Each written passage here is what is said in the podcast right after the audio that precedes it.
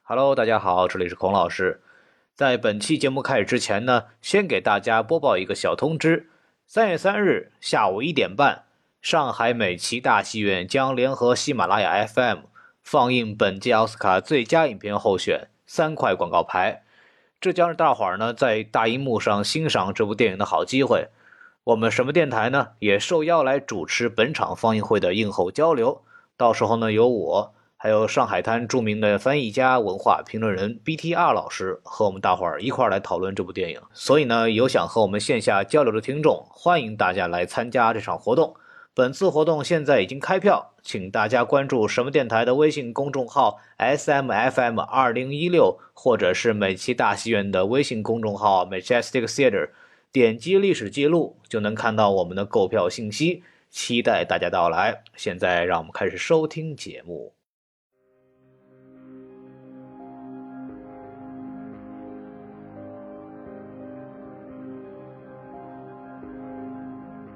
我觉得《黑镜》的编剧呢是有一点精英主义的倾向的，他对公众的态度是一种天然的不相信，就是你们一起干事儿就会干出操事儿哦来。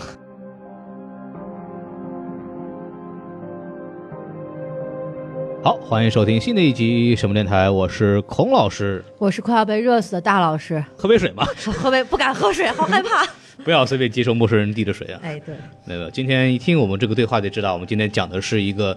关于水资源的短缺的故事啊。嗯，啊，这个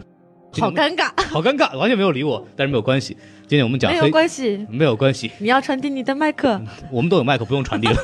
好 的，好的，嗯又不是 cipher，每个人。好好行行，说正题吧。呃，赶对紧，对，今天我们讲的这个主题呢，是一个非常著名的电视剧啊，叫《黑镜》啊哎，大家也知道，这个是一个逼格非常高的剧。是的，对吧？为了满足这样高逼格的节目的主题呢，我们也请到了一个非常非常有名的嘉宾啊！掌声有请我们的这个著名的嘉宾啊，黄老师来鼓掌。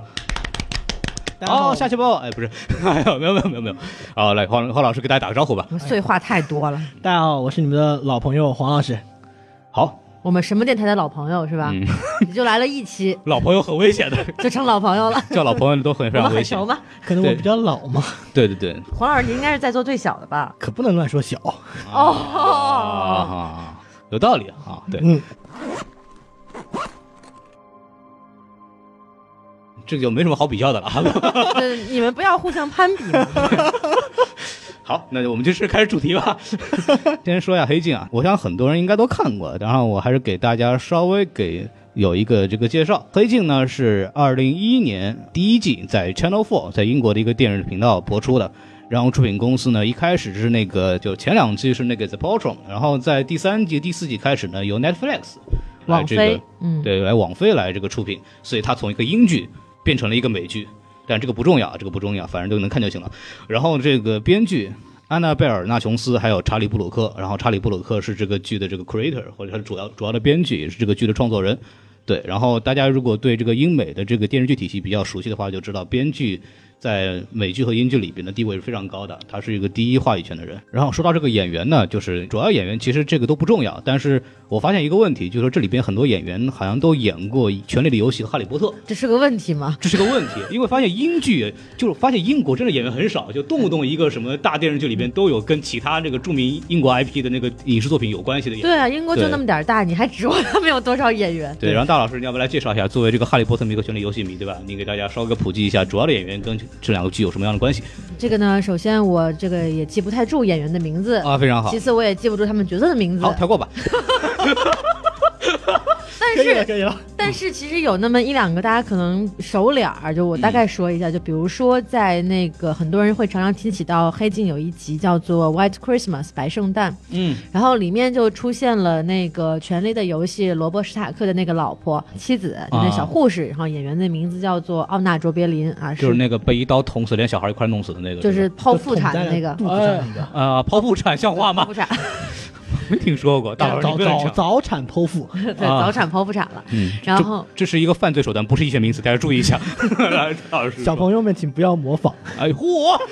小朋友怎么模仿？你你告不要诉踢我，人家好吧，太可怕了。首先他怎么啊？算 那了，请在专业医师指导下模仿。 你等一会儿，我们继续说演员吧。好的，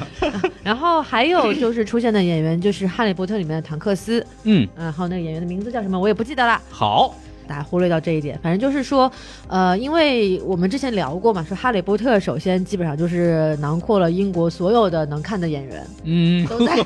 都在这个系列里嗯了。然后《权力的游戏》是包括了更多的英国的能看的演员，所以基本上但凡是由英国演员出演的这个剧作或者电影的话，嗯就逃不出那几张脸。啊，对，但是在第四季里面，其实出现了一个我们最近即将在大荧幕上能看到的新角色，你说说这个就是第六集里面的那个小姑娘啊，就那黑人小姑娘。替父报仇的那个，哎呦，您就在这儿剧透了都。这也没有关系嘛，反正听完这个节目，你哥也看过了。好啊，那就是那个替父报仇的那个小女孩儿，哎，然后那个演员呢是即将上映的《黑豹》电影里面哦，的、呃女二号吧，算是是黑豹的 妹妹。那我知道这个你这个女儿的作用了，应该也是替父报仇，对吧？ 下一集就把 Barky 给杀掉了。戏路比较单 一。只能演替父报仇是吧？他什么时候替父从军一 下？ 哎嚯，哎呦，快了，那不是他也有道理，嗯，人家是个女黑豹 嘛，对不对替？父从军，不是也快快快拍了 吗？是我们出一个黑人版的花木兰对，嘛？替补替补同学那个还分手了，最近对不 对？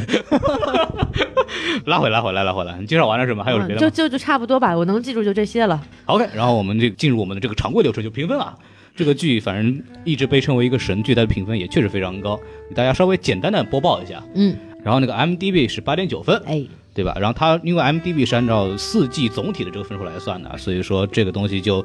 分级的没有啊。然后拉番茄是百分之九十六，同样也是这个道理。哦啊然后豆瓣呢是分的比较细，一二三四季基本上呢是以一个递减的分数上这样呈现的，第一季九点三，第二季九点一，第三季八点八，第四季八点二。所以说，大家也可以看出来，就是第四季和前三季好像有一个比较严重的滑落，然后这个对什么原因，我们一会儿可以讲一讲对，。最近大家嗯关于第四季的吐槽确实比较多。对，然后还有我们一直非常很严格的 Metascore。Meta Metacritic 这它的分数是因为前两季是没有，因为那个人数不够多，然后第三季是还前两季人数还不够嗯多对呀，，真的就是它评分没有显示出来，哦我专门查了一下，大家可以也去看一下。然后第三季是八十二，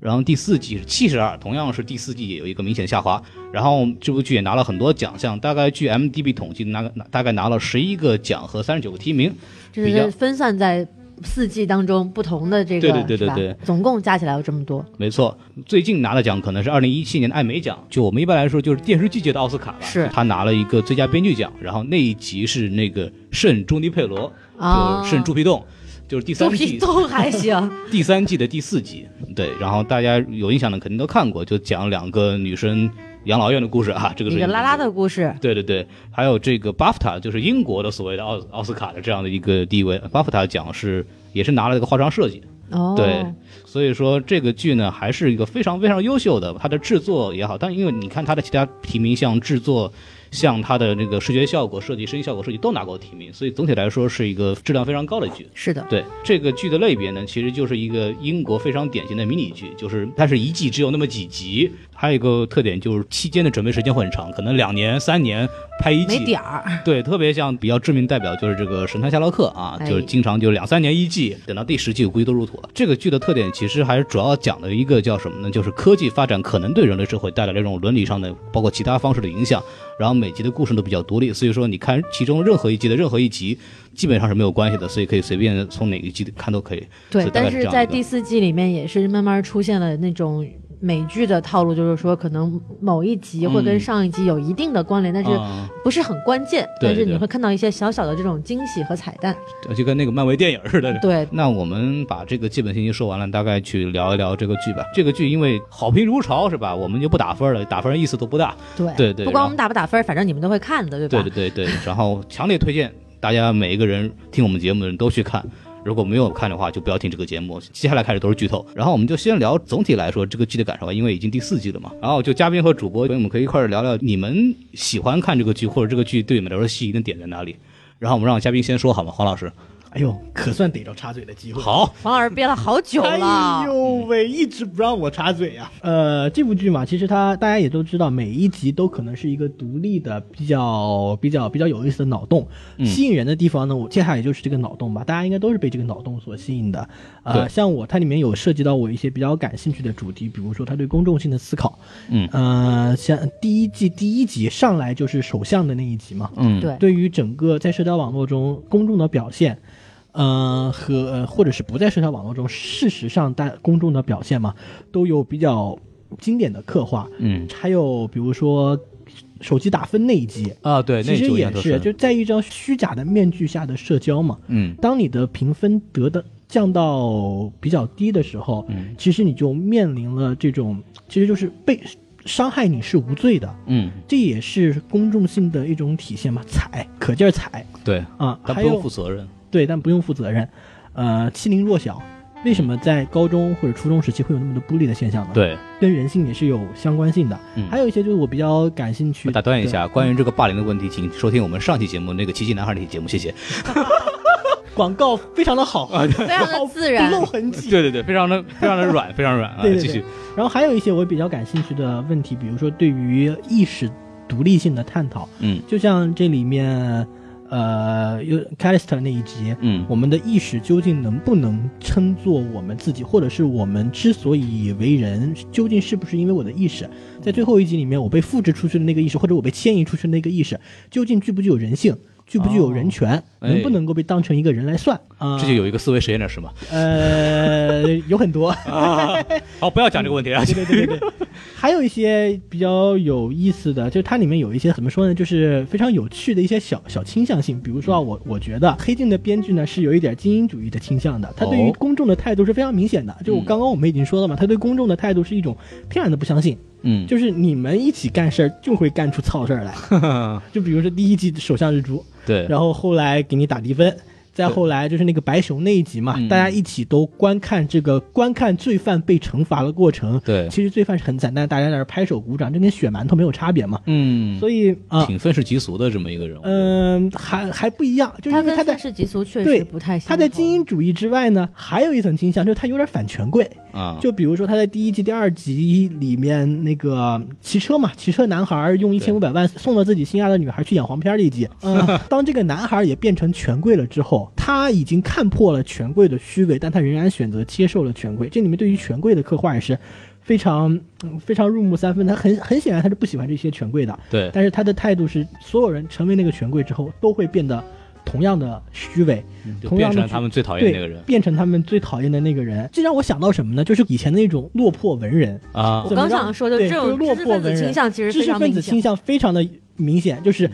对于底层没有权利、没有权利也没有知识的那群人，我看不起你；啊对于比我有权利的那群人，我攻击你没有知识。啊所以就说来说去，老子天下第一嘛。对，对，就他这个倾向其实是非常明显的。来，就英很有国首意相思给我脱靴，哎跟 那个就这就是他非常吸引我的点之一，而且他每个脑洞开的也确实都非常有意思。一个新技术怎么带来人类社会的改变嘛？嗯，大老师你来说说嘛。呃，我觉得就是说，我可能分的没有像黄老师那么细，哎但是我总体对这个剧的感觉就是，它基本上探讨的是一个科技在人类社会的异化的一个过程。嗯嗯，就是说，很多你像就是像这一次第四季的第六集里面，总会讲了好几个故事嘛，对涉及到很多概念。但是它每讲一个故事，总是说好，这个技术给我们带来了一些好处，让人们获得了快乐和幸福。对，但是，总有一个但是，嗯然后这个科技会带来一些负面的影响，嗯并且这个负负面的影响很可能导致这个主人公走向了毁灭。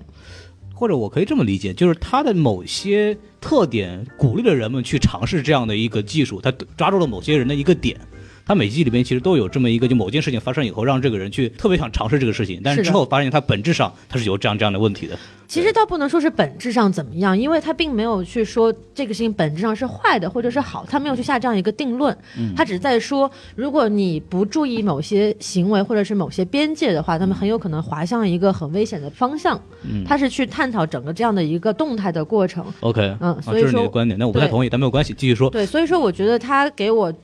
让我觉得有趣的地方是在于，我可以从两面去思考同一个问题，嗯就是尤其是现在特别崇尚技术的这么一个社会的情况下，嗯像嗯这种 AI 啊这种东西，现在已经被 AR、VR 反复被强调嘛，其实现在已经是濒临到，其实已经慢慢可以发展到黑镜所想的那样的世界里了。嗯，所以说这个还是很有意思的一个，特别在这个时代，其实特别有意思。对，其实关于技术的带来的这些问题的探讨一直都有，就是从科技诞生的那一天开始就有这样的东西，嗯只不过黑镜把它推演到了一个比较极端的状态里面对去，嗯而恰恰也就是只有在这种极端的状态下，可能才能激发人们去用跟跟平时不一样的眼光去看这个问题，嗯不然的话，平时大家你像啊，我也就是用用什么什么 Siri 啊，Siri 也算是一个 AI 了，对不对？嗯虽然它是一个那个 low intelligent 的那种嗯 AI，、但是它也是了，就是你平时就玩玩 Siri 啊，然后什么之类的。你有考虑过 Siri 的感受 吗？嗯 Siri 可能被比很多人会撩，那也没有办法了。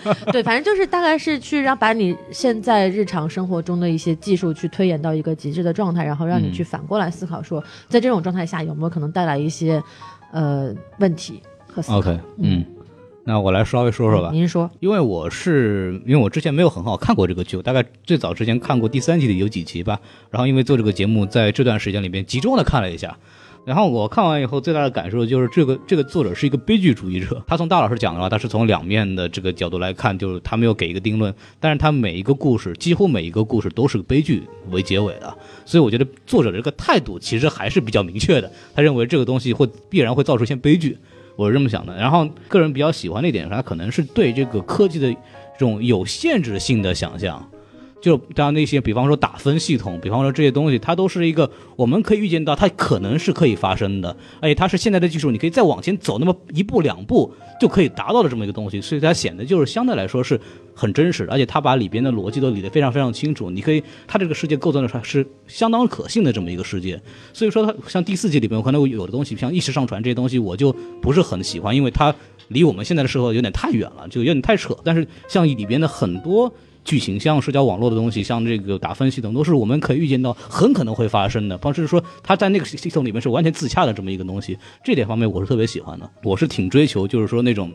有限制的想象力，它没有那么的疏远，但它同时又是确实是那个我们能够想到，但是又很有趣的一个世界。孔对老师是一个脚踏实地的人，哎，好，那其实说到这儿，其实我们可以正好聊聊，就是四季看下来，啊、基本上都全部看过了啊。然后你们最最印象深刻或者最喜欢的一集是哪一集？来，黄老师先开始，抢答，强的。哇，十秒钟我。我印象最深的一集两集，刚刚已经说过了，其实就是首相日猪那一集和打分爆掉那一集。嗯啊、这两集就是我觉得它切中了我们内，我切中了我内心深处的那种恐惧感。哎，就是当群体暴力裹挟着我的时候，我该怎么办？嗯，被评分那集嘛，评分那一集其实基于现在的技术，其实也不难实现了，离我们现在也非常的近，而且，嗯，这就好像现在我们刷朋友圈，我们是不是有些人有一些朋友啊，可能会比较在意自己的点赞数、评论数，哦或者是有些会不会去攀，就可能会比较一下自己嗯的好友数，像这种比较，我觉得其实是很接近，很接近于评分的。嗯这其实就是一个评价系统。我认识的人多，于是就显显示出来我在社交网社交网络中强大的影响力，对，从而就导致了我个人地位的提升，就好像我的评分比较高一样。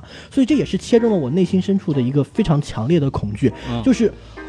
我活在他人的评，我当我活在一个评分系统里面的时候。我会怎么办？我会曲意逢迎他人以求获得更高的评分吗？那当我自己心态崩了的时候怎么办呢？我我想活我自己，我不想活成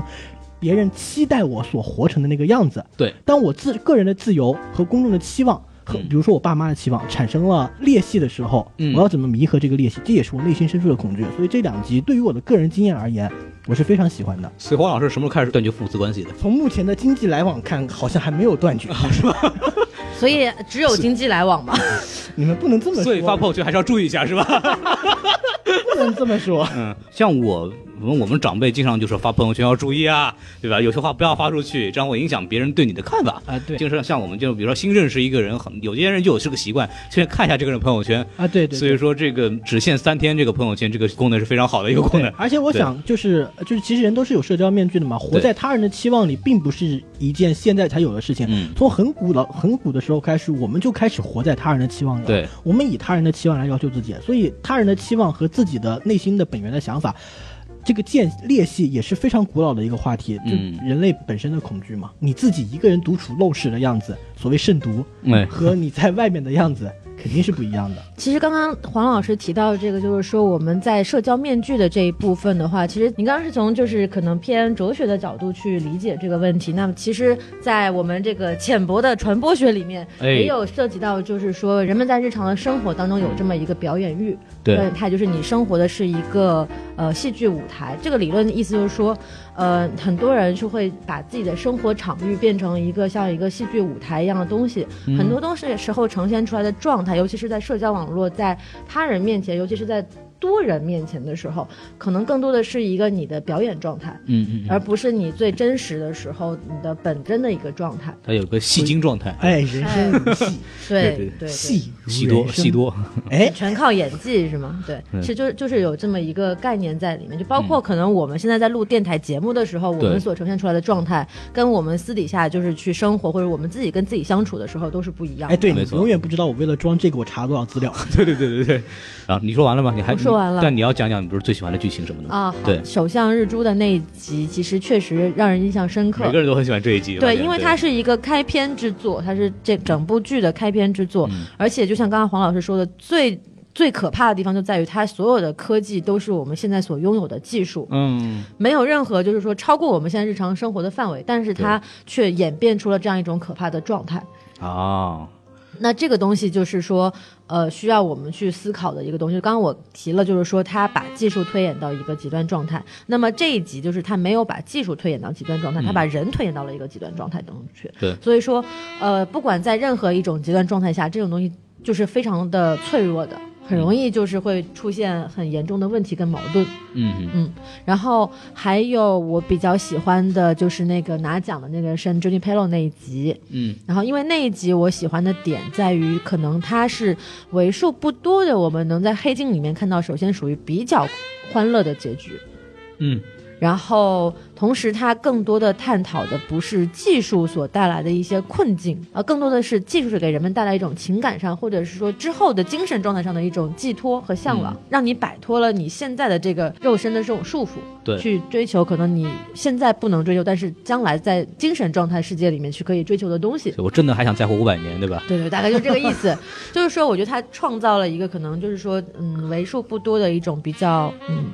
他其实造了一个梦，对，它就是更偏向于造梦和美好的这种感觉。感更多是这种这种对人还有包括人性的这样本身的这种东西，呃，主要是感情，嗯可能还不是人性。就是我觉得它可能是是一个也是情感比较细腻的一集。对你，因为它里面做了一个选择，因为这个本嗯身这个黑人的这个女主角，她是一个双性恋，但她有自己的儿子和她的丈夫。然后她之前其实，在这个拒绝那个白人女主之前，都是觉得就我要对这个家庭有一个责任，我对我之前的感情有一个责嗯任。但她是后来又选择回到了这个所谓的虚拟世界里边，是的选择就是我按照我自己的本性，我再活一次这样的一个状态，其实很有对，意思。就这个东西可能就是更多的去理想化了我们每个人内心的一个想法，就是说，如果我还能有再去生活一次的机会，对那么嗯对我想怎么活？哎对，在我的现世我选择了责任，在我的来世我选择对爱。是。嗯然后这刚刚就是说让我说演员嘛，那就我在这儿再说一个演员吧，就你是说这个说 Sandra Judy p e l o 里面的这个白人女主呢，其实嗯在《银翼杀手二零四九》里面也有出现。是吗？她就是跟高司令和那个小姐姐合体一起啪啪啪的那个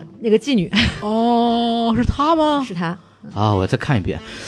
我也再看一 遍。你都没有看出来吗？但是我们不不是为不是为了认演员，对，脸盲脸盲。你们是为了做别的事情？对，因为我们没有看过完整版嘛，对不对？我还是有资源的，可以再看一看。对我对对现是在不记脸先生，我的不记脸是天生。 啊，行了行了，行了知道你知道你文章没写出来。嗯 对对对这个没有然后关系还有我比较喜欢的嗯其实是这一季，就是第四季的这个《方舟天使》，啊那可能黄老师不太喜欢这一集啊。嗯这一集我喜欢的点其实是在于它整个故事内核投射出来的多层次的可解读空间。嗯，然后首先我们很明显能看到的是说这一集它探讨了一个母亲对于女儿的一个教育和成长的管控和限制的这么一个状态，嗯就是说由于它过分的限制了。孩子对于恐惧嗯啊，或者是说伤心啊，或者说这种各种负面情绪的这个认知，对那么在孩子长大之后，缺乏这方面的认知，带来很多危险的后果。对，比如说毫不畏惧的去尝试毒品，嗯然后对于尝试自残，尝试自残，然后有一种包反括叛在里头对他母亲的这种疯狂的疯狂的伤害，对，就是因为没他。对于血没有概念。而且那个时候恰好也是，就是把那个屏蔽状态开开，他看不到他母亲是一个什么样的对对状态，对对他没有反馈，这是非常恐怖的一个状态。嗯因为我们在呃一个非常和谐美好的动画片叫做《头脑特工队》里面看到过，嗯就说恐惧和伤心对于一个人的情感的完整是非常重要的。如果啊你对缺失了这一部分，你也是其实得不到真正的快乐。嗯对，所以说我觉得在这部分上，这一集给了我一个挺大的直观的认知的然。后你讲完了吗？嗯，差不多讲完了吧。然后还有一集我比较喜欢是这一季的第四集，就是。呃，讲这个两个人不断的反叛，然后就是找到真爱的这么一个故事。这个我们到留到后面再讲吧，好好吗？没问题然后我稍稍微讲讲，我最喜欢的其实是当然第一集都很喜欢，就是嗯这个上猪的这个事儿，对吧？ 那嗯对。然后这个咱们撇开这个不讲，因为你们刚两个人讲了很多了。然后我个人很喜欢的一集是 Wardo 那一集，哦，就我沃懂德一刻，沃德时刻的那一期，就是一个喜剧演员，他是一个喜剧节目动画人物的身后的这么一个人的这么一个故事。就我喜欢他有两点，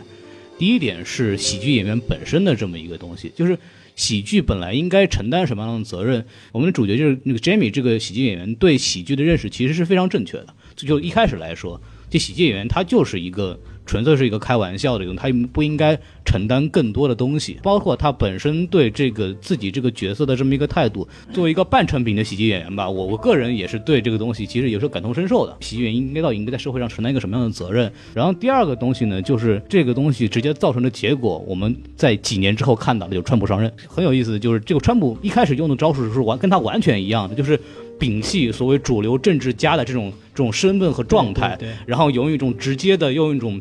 可以说是比较粗俗的方式对来表达自己的观点，然后用一种胡搅蛮缠的方式来辩论，然后让可以满足就是说对上以前主流政治家那种身份厌烦的那些群众，让他们就是激发他们对这个政治人物的这个对对兴趣。对对这点东西还是非常有意思的。然后这个里边其实还有一个很好玩的点，就是就是当川普上任的时候，黑镜的这个节目的这个推特四零四四零四都放的，他发了一句话，就是说这不是电视剧，这不是营销，这他妈就是现 实。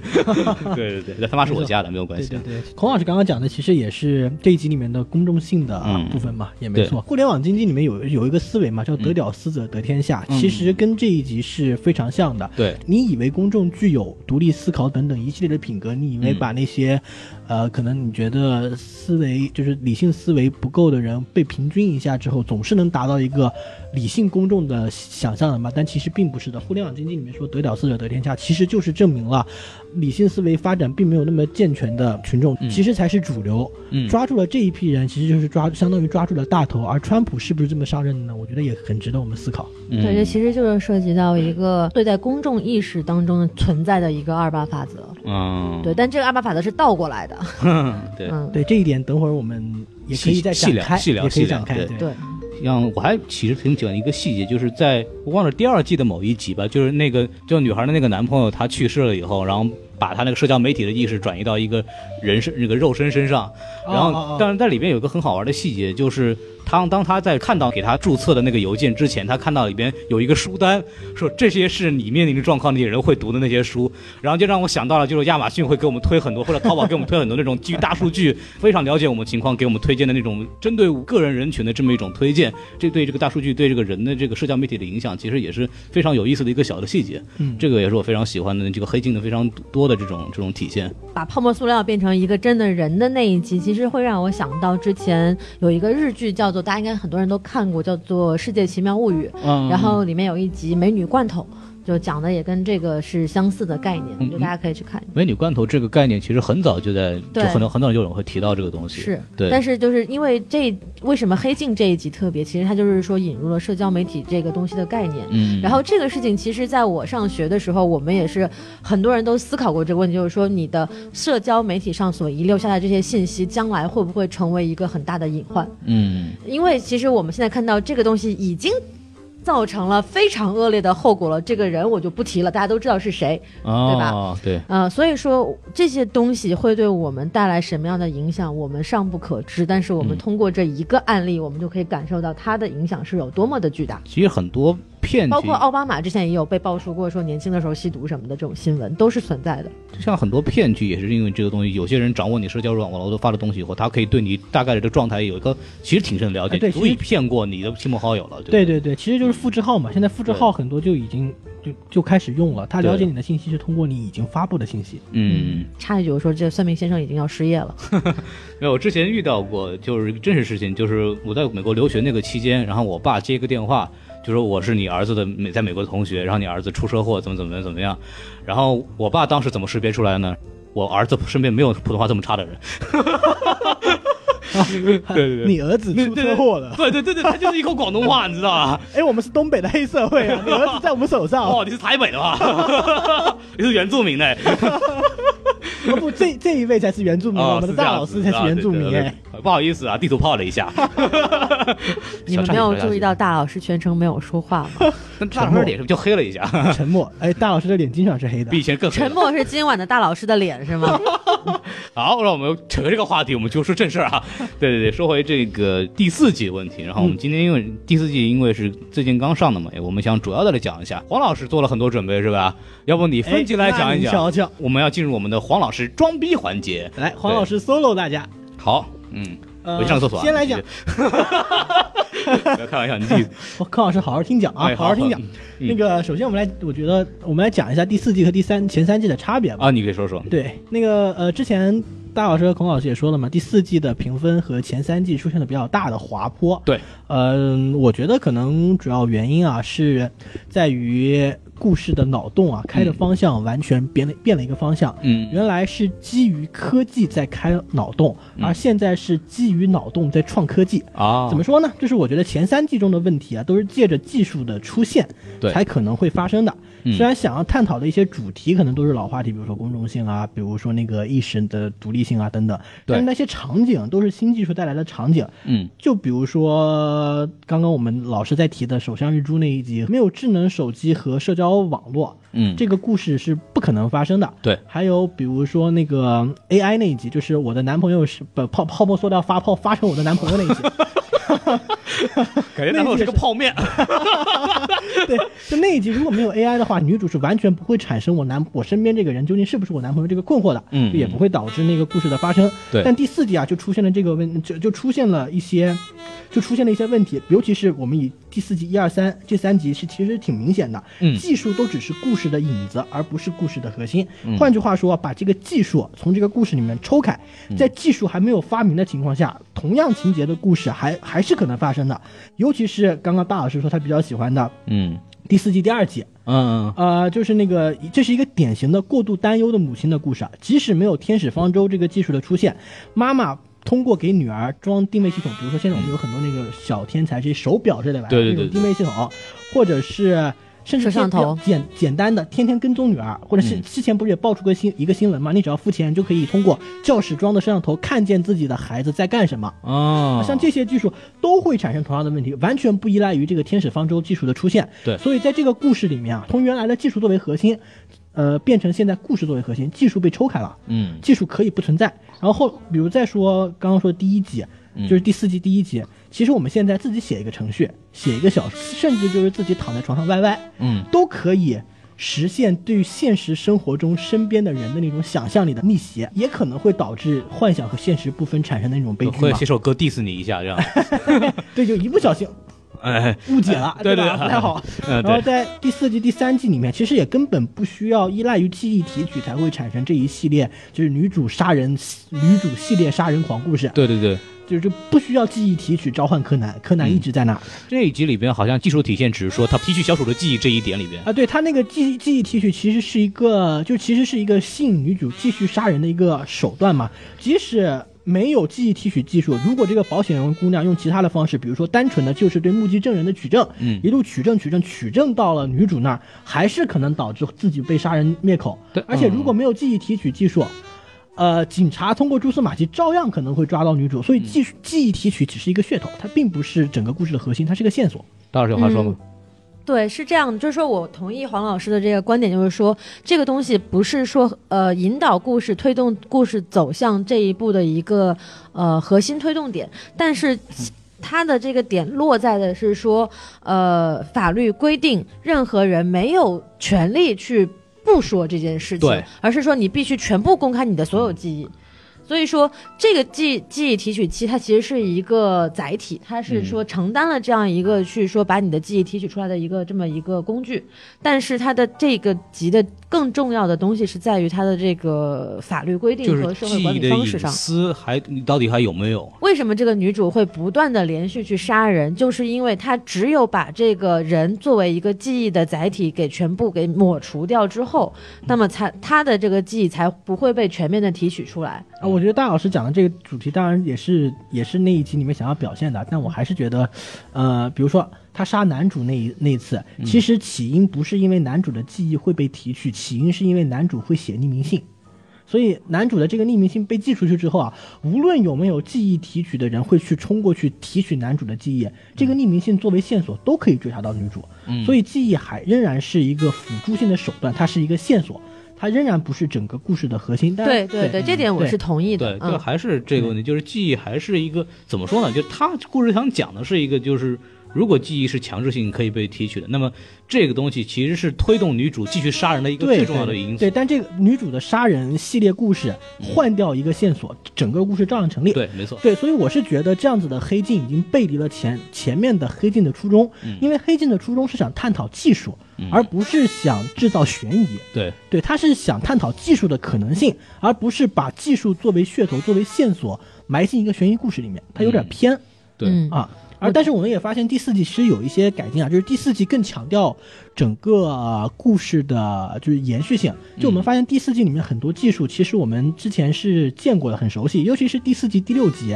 那一段对于意识提取的技术的发展史的陈述。我们在那个第三季里面的那个就是圣圣朱尼佩罗佩罗那一节，其实就是整个意识提取技术的完善版嘛。啊就是它更强调了一个继承关系，而且我们发现第三季里面有一个那个士兵，就是对那个被感官系感官系统被封闭、被蒙蔽的士兵，嗯这其实跟后面我们的那一集就是第四集、第二集。把把把孩子保护起来的那个打码系统，其实技术上也是有相承性的，嗯啊，包都是括一脉白相色圣诞节里面也有出现，就是说你要删啊除，对对对你对不对，想看到对这个人的对影像就可以，就是你看不见那个。性侵犯者的那个对影像，这些技术都是一脉相承的，它的系统性做得更强了。我们刚刚说第四季和前三季的区别嘛，第四季之所以滑坡，可能跟大家没有没有满足大家对于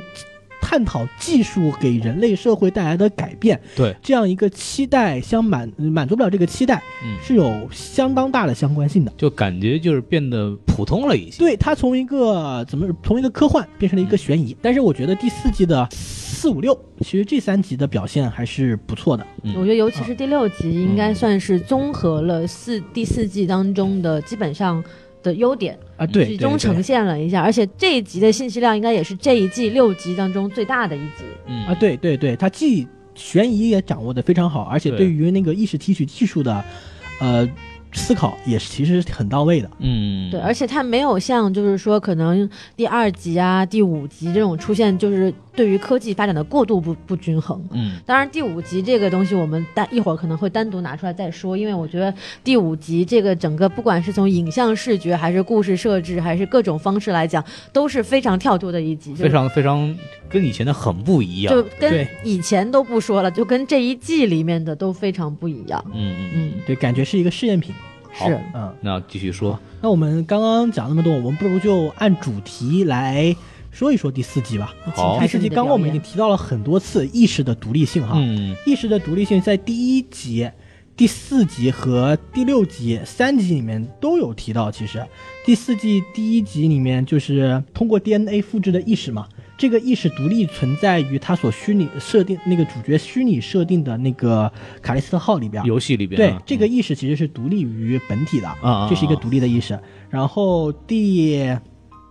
第四集也是 Handley J 嘛，嗯就是把把你的意识给提取出来了，在云里面运算一下，嗯让你去找一个分，就是这用让你的意识去找到自己最完美的那个搭档。嗯意识和本体也是独立的。第六集就更不用说了嘛，就是各各种被提取出来、复制出来、粘贴出来的意识，对，意识和本体都有分离。我在想啊，就是这三集里面集中表达的是什么呢？其实我想他想说的是，独立的意识究竟是不是具备人格与人权？嗯像最后第四集、第六集吧，就是被虐得非常惨的那几个意识，嗯他们究竟是不是能应不应该被像一个人一样对待？他究竟应不应该具备人权呢？因为这也就些是到后来都成为一个玩物了，成成为对一个对玩具，某对种对程度上都，是。对他，所以呃，究竟人何以为人？哎，又要来了，对吧哎啊银翼杀手那 一集，大家好好去听一听。人何以为人？但是这个跟我们讲《银翼杀手》那一集还有还是不太一样，哦我们等会儿可能会说到。嗯就电这我们黑镜的倾向性其实很明显的，就是在这这三季里面，我们发现编剧的倾向都是觉得意识应该是能够被独立的独立的算作人的，不然也不会有第六集被惩罚的那个始作俑者嘛。对，所以它无论载体，也就是无论肉体是什么，意识才是人之所以为人最重要的一个部分。嗯决定人之所以为人的哈，在哲学上叫做 con- 叫做 conscious being，就是意识的作为意识的存在，嗯就是一个人。呃，这其实本质上确实是一个自我同一性的问题，也就是刚刚我们就是就解答我是谁的问题嘛，就是刚刚。呃，孔老师讲到我们在《银翼杀手》里面讲了很久的“我为什么是我”这个问题，对但是对于“我是谁”这个问题呢，一般有两种关切，嗯就是我何以为人和我何以为我。在《银翼杀手》里面，两个问题其实都有涉及，比如说。《银翼杀手》里面，瑞秋在接受自己是复制人的这一段心路历程里面，她的感情是很混乱的。她既对自己是复制人这个事儿，就既对自己不是人感到沮丧，也对自己不是 Tyrell 的侄女瑞秋本人而感到沮丧。嗯换句话说，他既怀疑自己不是人，也怀疑自己不是 Rachel。而嗯我们在呃黑镜里面，其实对于我何以为我这个问题，它的关键是不重要的，就是所我们发现所有的被复制的意识都没有产生我是谁的疑问，嗯，他他就自己认为我就是那个人，对他都认为自己就是那个人，所以他的关切并不在我是谁，他的关切并不是我何以为我，而是我何以为人 对我我我竟然是个猴子，对吧？啊！对对对对， 我竟然能就不所能以克隆出来啊？ 没事儿，呃，我们克隆一个孔老师，也许会非常有意思，可以观察他们的头发的生长情况。哎，可以可以了。做一组对照实验 是吗？控制变对量对法对。对对对，看怎如何拯救孔老师的头发，做一个课题。请大家大所以啊家我大们家所以我众们要有买一百种美发那个植发对对产对品对是吧对？对来众对众筹开始对，克隆一百个孔老师，看看哪个产品的效果更好 啊！对吧啊对对，好，我们回来哈，就是在在自我同一性的这个哲学语境里面哈，嗯就是我何以为人的问题，也就是人格的问题，就是 personhood，呃， ？Personhood，对对对，这个的问题，嗯在理想的情况下，一个对于人何以为人，哎，标准的回答是应该是：当且仅当 x 在 t 时刻如何时，x 在 t 时刻是一个人，如何嗯这个填空就是人之所以为人的条件嘛。嗯这个哲学界比较普遍的一个回答是：当且仅当 x 在 t 时具备某些心理特质的时候。哎哎，那嗯，我们发现这句话其实是废话，因为关键就是心理特质是什么？心理特质嘛是什么呢但其实这个回答已经暗含了一个前提，就是我们认为人之之所以为人，不在于身体，而在于心理，就是他强调的是心理特质，对啊，不对？呃，在在在哲学里面哈，呃，就是休休姆直接说了一句叫做休姆就是就是休谟，就他有很多你种直接说翻译休谟就行对了。休谟，对不起，大所以卫休谟是谁呢大卫休谟，对大卫休姆，就是头搁在他们学校里的那个。 啊，对，就是来伦敦大学学院有一所著名的干尸，那个干尸就是休姆本人。他也放在水晶棺材里面吗？呃，敏感敏感。 那个休姆直接说哈，我们人类就是心理状态与心理事件的集合体啊，啊，其实强调的是心理，关键是这个心理特质究竟是指什么？什么呢？这是什么呢？对啊，哲学上会有很多的解释，比如说信仰、嗯，记忆、哎偏好、啊，理性思考的能力。嚯，对不对？都这些都其实可能有一些特质，可能是人类所特有的。嗯就人之所以为人，大家讨论的最多的哈，可能是理性思维的能力，因为普遍哦认为对进行推论是人的和其他动物的比较比较大的一个差别。但是对于你之所以为你，就是我们回到就是为什么大老师是大老师，孔老师是孔老师这个问题上来，哎，对，为什又么来大了老师这不是个，孔老师？为什么孔老师不是大老师？其中比较最重要的一点哈是这记次换脑袋问题告 诉我一下，啊是记忆，就是两个比较重要的呃点嘛，一个是逻辑，一个是记忆。嗯而记忆呢，正好也就是我们第三集的主题啊，啊。哎，终于说回来了，哎，我们话题非常流畅的转到了剧情上来，我们来看第三集。哎，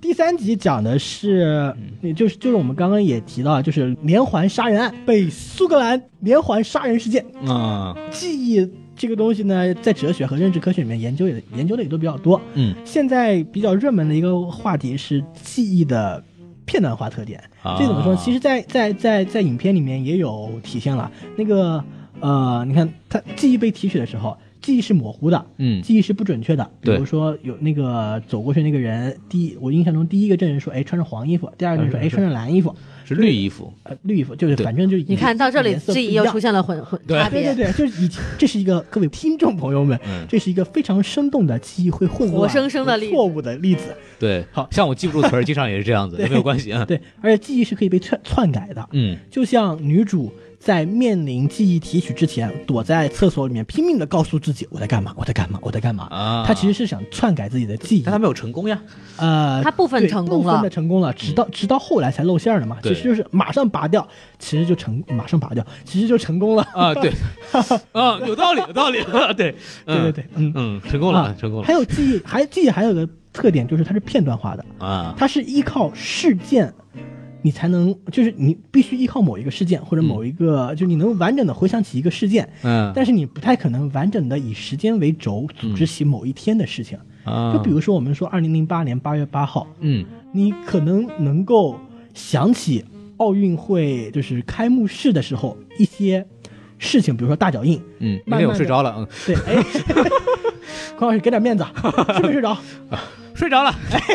但是我看了，我看了，我看啊，了，对，对，嗯就是你可能能完整的想起来大脚印儿从北京的某个地方一直踩到呃鸟巢的那那那那一个事件，对，但你可能但是那个东西是电脑做出来的啊，不要相信 啊，没有但关是系你可能完全，如果我现在让你完整的重复你二零零八年八月八号都从早上醒来到晚上睡觉都干了些什么事儿，嗯可能没有办法想起来，没有办法组织起来。嗯，所以我，所以我们的记忆是以事件的形式片段化的组织起来的，而并不是真的在一个时间轴上，哎，怎么着拎一下、拎一下、拎一下这种这种形式的。嗯中间会有很多的空白，就好像呃，在我们的影片里面哈，每个人也都是我告诉你，我需要你回想这件事儿，嗯，你才能够把那件事儿想起来的。对对对，对，这是记忆的片段化的特点。所以我们甚至可以说，一切的记忆啊，都是片段化的记忆。你能够记住的东西，都是一件事、嗯一个画面对或者一种感觉。嗯记忆这个东西呢，有也有很多种分类。比较普遍的一种分类的方法是叫做陈述性记忆和非陈述性记忆。你给说说，陈述性记忆呢，就是对一个事情或者是一个能做陈陈述的东西的就表就讲达讲发生了什么事情，哎、对吧？对对，就是它是一个写入、存储、读取的一个过程，嗯它是一个完整的链条。对就比如说你和你对象表白，或者是被表白的这件事儿，嗯，你没有这个经验那就算了啊。 就是你和好你尴尬，你跟你的不对录了象不，录了， 什么玩意儿？就是你跟你对象表我白，建议孔老师可以在近期之内试图获取一下这样的 经验。孔老师加油，哎，好，看好你努哦力，加餐饭。不要把我的话说出 来。哎呀，太牛逼了，哎呦，非常好我我是努力加餐饭，孔老师要努力表个白。孔老师加餐饭跟表个白是两个完全独立的世界。吃完饭才有力气表白嘛。有道理 啊，对，民以食为天嘛，对不对对对对对对啊，对，这么解释就清楚了，就是你现在回想你和你对象表白或者是被表白的这件事儿，嗯，就哎想不起来呢，嗯，那是因为那少插 嘴。大老师不是大老师，黄老师在装逼呢。啊，插该插的地方。呃，有道理 啊，这就是陈述性记忆，非陈述记忆啊，就是那些不是讲故事的记忆。啊嗯比如说哈，你你你的一些习惯性经验，嗯，像你骑自行车哎这，种事情，嗯你其实是不需要哎编码写入提取这个过程，这是个很自然的东西。啊对但其实它是依赖于你之前的一些经验的嘛，依赖于你的记忆的，这叫做习惯性技能。嗯再比如说，我看到了鸟巢，我想到了北京，啊，哎，这种记忆其实其实证明你对于北京有鸟巢这个东西是有记忆的。对对对，对，但它并不是一个事件，其实这是一个联想。想到这儿，你也发现了，看到鸟鸟巢，想到北京，这不是说联想或者是想象嘛？嗯那么想象和记忆之间的差别又有什么呢？其实，呃，记忆和想象的差别也是一个很重要的争论哈。嗯呃，因为我们发现，如果我记错了东西，嗯，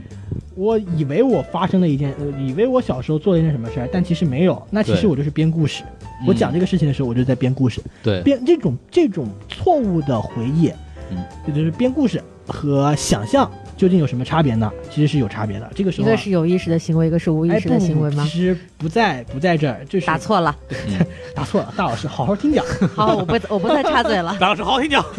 这个时候我们要引入一个引入经验的概念啊，来界定想象和记忆。嗯，毫无疑问，记忆都可能是不准确的。刚刚我们已经讲过嘛，对不准确的记忆几乎是伴随记忆的一个特征了。嗯，呃，当一个人回忆过去的时候，他可能成功的回忆起过去，也可能回忆失败。哎，就是他他以为他回忆起来那件事，但其实上他回忆的跟实际情况完全不符合。嗯但不管怎么样呢，因为他实际经历过这件事儿，他对这件事儿其实是有经验的。嗯呃，比如说北京奥运会，你可能还记得大脚印的样子，记得烟花爆开的声音，或多或少你在回忆的时间呢，这回忆的时候，这些声音和画面在你的脑海里面一一闪现，对你，那一刻的经验又回来了。你可能把北京奥运会记成二零零八年八月九号，嗯，或者是把那个大脚印飘在鸟巢上空记成了大脚印飘在五棵松上空，哎，但甭管怎么着，啊，反怎么着正呢反正你还是有一点点的印象，有一点点的经验嘛，嗯嗯，对吧？在你回忆的时候，这些声音和画面在你的脑海里面一一闪现，那一刻你的经验又回来了。哎但想象不一样，想象其实它是不依赖于经验的，呃，不，哦或者说是不依赖于那一刻的经验的。嗯，你想象出来的事情是你没有经历过的，你想象的事情其实是没有经验的。啊、啊，所以回忆和想象的区别就在于这儿了。正确的回忆是准确的事件的呈现和准确的经验的唤醒，错误的回忆是指不准确的事件呈现和不准确的经验唤醒。嗯，但是虚构或者说想象是指不准确的事件呈现和没有经验唤醒。啊，感觉这个对想象跟错误的记忆有点像硬科幻和啊，软对科幻对的对对关对系，对对对对，有一点有一点这个意思，其实就是经验唤醒的缺位，嗯导致了记忆和想象的区别。对，但是其实说到底，我们能够准确呈现的事件到底有多少呢？就换句话说，奥运会大脚印的形状，你真的还记得吗？那个你知道是个关于这个西，东西的形状，可以大家去看一下一个电影叫《天梯蔡国强的艺术》，这个我们也讲过。OK，继续，哇，无缝衔接的一个广告，经典有机 奶，我是歌手请联系我们这个广告植入的费用啊。啊，对对对，好，就是奥运会大脚印的形状，大脚印的形状，嗯你真的还记得吗？正确回忆到底可不可能？就算记忆力再好的人，嗯，可能都是有缺失的嘛。那个对弧到底是多少？它是一个棉，它是一双运动鞋的脚印，还是一双千层底的脚印？它是四十二码的鞋，嗯还是四十一码的鞋？你给我看看，那是四十四十几码的鞋，那可能是四百一十 码吧。对，我觉得呀，所以可以说啊，其实我们的记忆都是带着想象的成分的。哎记忆不可避免的是不客观的，是模糊的，是有信息丢失和改写的。嗯，所以王老师，我记不住词儿，真的不怪我，知道吗？记忆就是不就是缺失的，而这也就是第三集充分表现的特征。但是我们刚刚讲的都是人的记忆，而关于人的记忆与机器记忆的差别，我们有一部剧非常清晰的表述了这个差别，那个剧叫做《西部世界》。啊就我们发现，机器的记忆和人的记忆不一样，机器的记忆是非常的准确的，它是完整的，嗯所以它才会才会导致女主分不清过去和现在。啊，所以可我们可以说，机器的记忆是全息的，而人的记忆是、是都有信息丢失的。嗯，好，所以呃，我们刚刚讲完了第三集记忆，然后我们话题无比顺畅的进进入到了第四集。所以第二集就跳过了是吗？对不起，我第二集我实在是不太因为第二集其实它探讨的根本在根本上，它其实不是一个科技的关系，对，第一不是科技，第二它不太涉及到一些意识形态的问题。嗯对啊，当然了，在某些情况它也涉及到意识形态的问题对，但是我们就不说。哎对，大家也知道什么意思啊，然后，但是它探它探讨的更多的是一个人与人之间的关系和边界的问题，对，所以它在黄老师这里可能是不是一个非常有趣的议题，嗯对，因为黄老师是一个没有边界、没有下限的人。呃，有道理啊。大老师不要污蔑我，不要玷污我。你看，你看他 反感驳谢都大老反师驳的，准确描述。黄老师继续，你看他连反驳都反驳的如此可以了，磕可以了，磕不要绊再绊，不要再吵，不要再说吵明了什么问可题以？了，可以了，不要再吵，不要再吵 了。话题无比顺畅的进入到了第四集，嗯，顺第畅四吗？季第您能别再插嘴了吗？好烦 呐、我想把你屏蔽掉。 哇，不要随便轻易的屏蔽别人。好，我们来讲第四集，第四集啊，第四集，嗯第四集是一个相对这一集里面非常温暖的一集。嗯， 也不温暖了。这这个我一会儿再反驳吧。啊对对对，可以了，让他继续说，不要打断。就其实对，在某某个意识、某个层面上，它确实是不温暖的。这一集呢，它主要探讨的其实是爱，啊，嗯，嗯，阿不梦错，再见。对，但 嗯他对于爱的探讨啊，他有一个很很有趣的设定哈，一个是爱是反叛，嗯一个是爱是可以计算的。哎，哎，二爱是反叛这个，我们留着等会儿再进行进一步的探讨。我嗯们来先来讲，爱是可以计算这个事事情。爱是可以计算的，意味着什么呢？意味着爱是可以有固定结果的。啊，就好像我在这个世界上就注定存在了一个和我 perfect match 的一个人，嗯是可以被算出来的，嗯这个是注定了的，也就是相当于怎么说呢，在哲学上，如果一切皆有原因，哎一切原因都有结果，这会导致一切都是注定的这件事情。嗯，从呃，这个怎么说？这个三分强天注定，七分靠打，哎爱情不才不会存。在，就是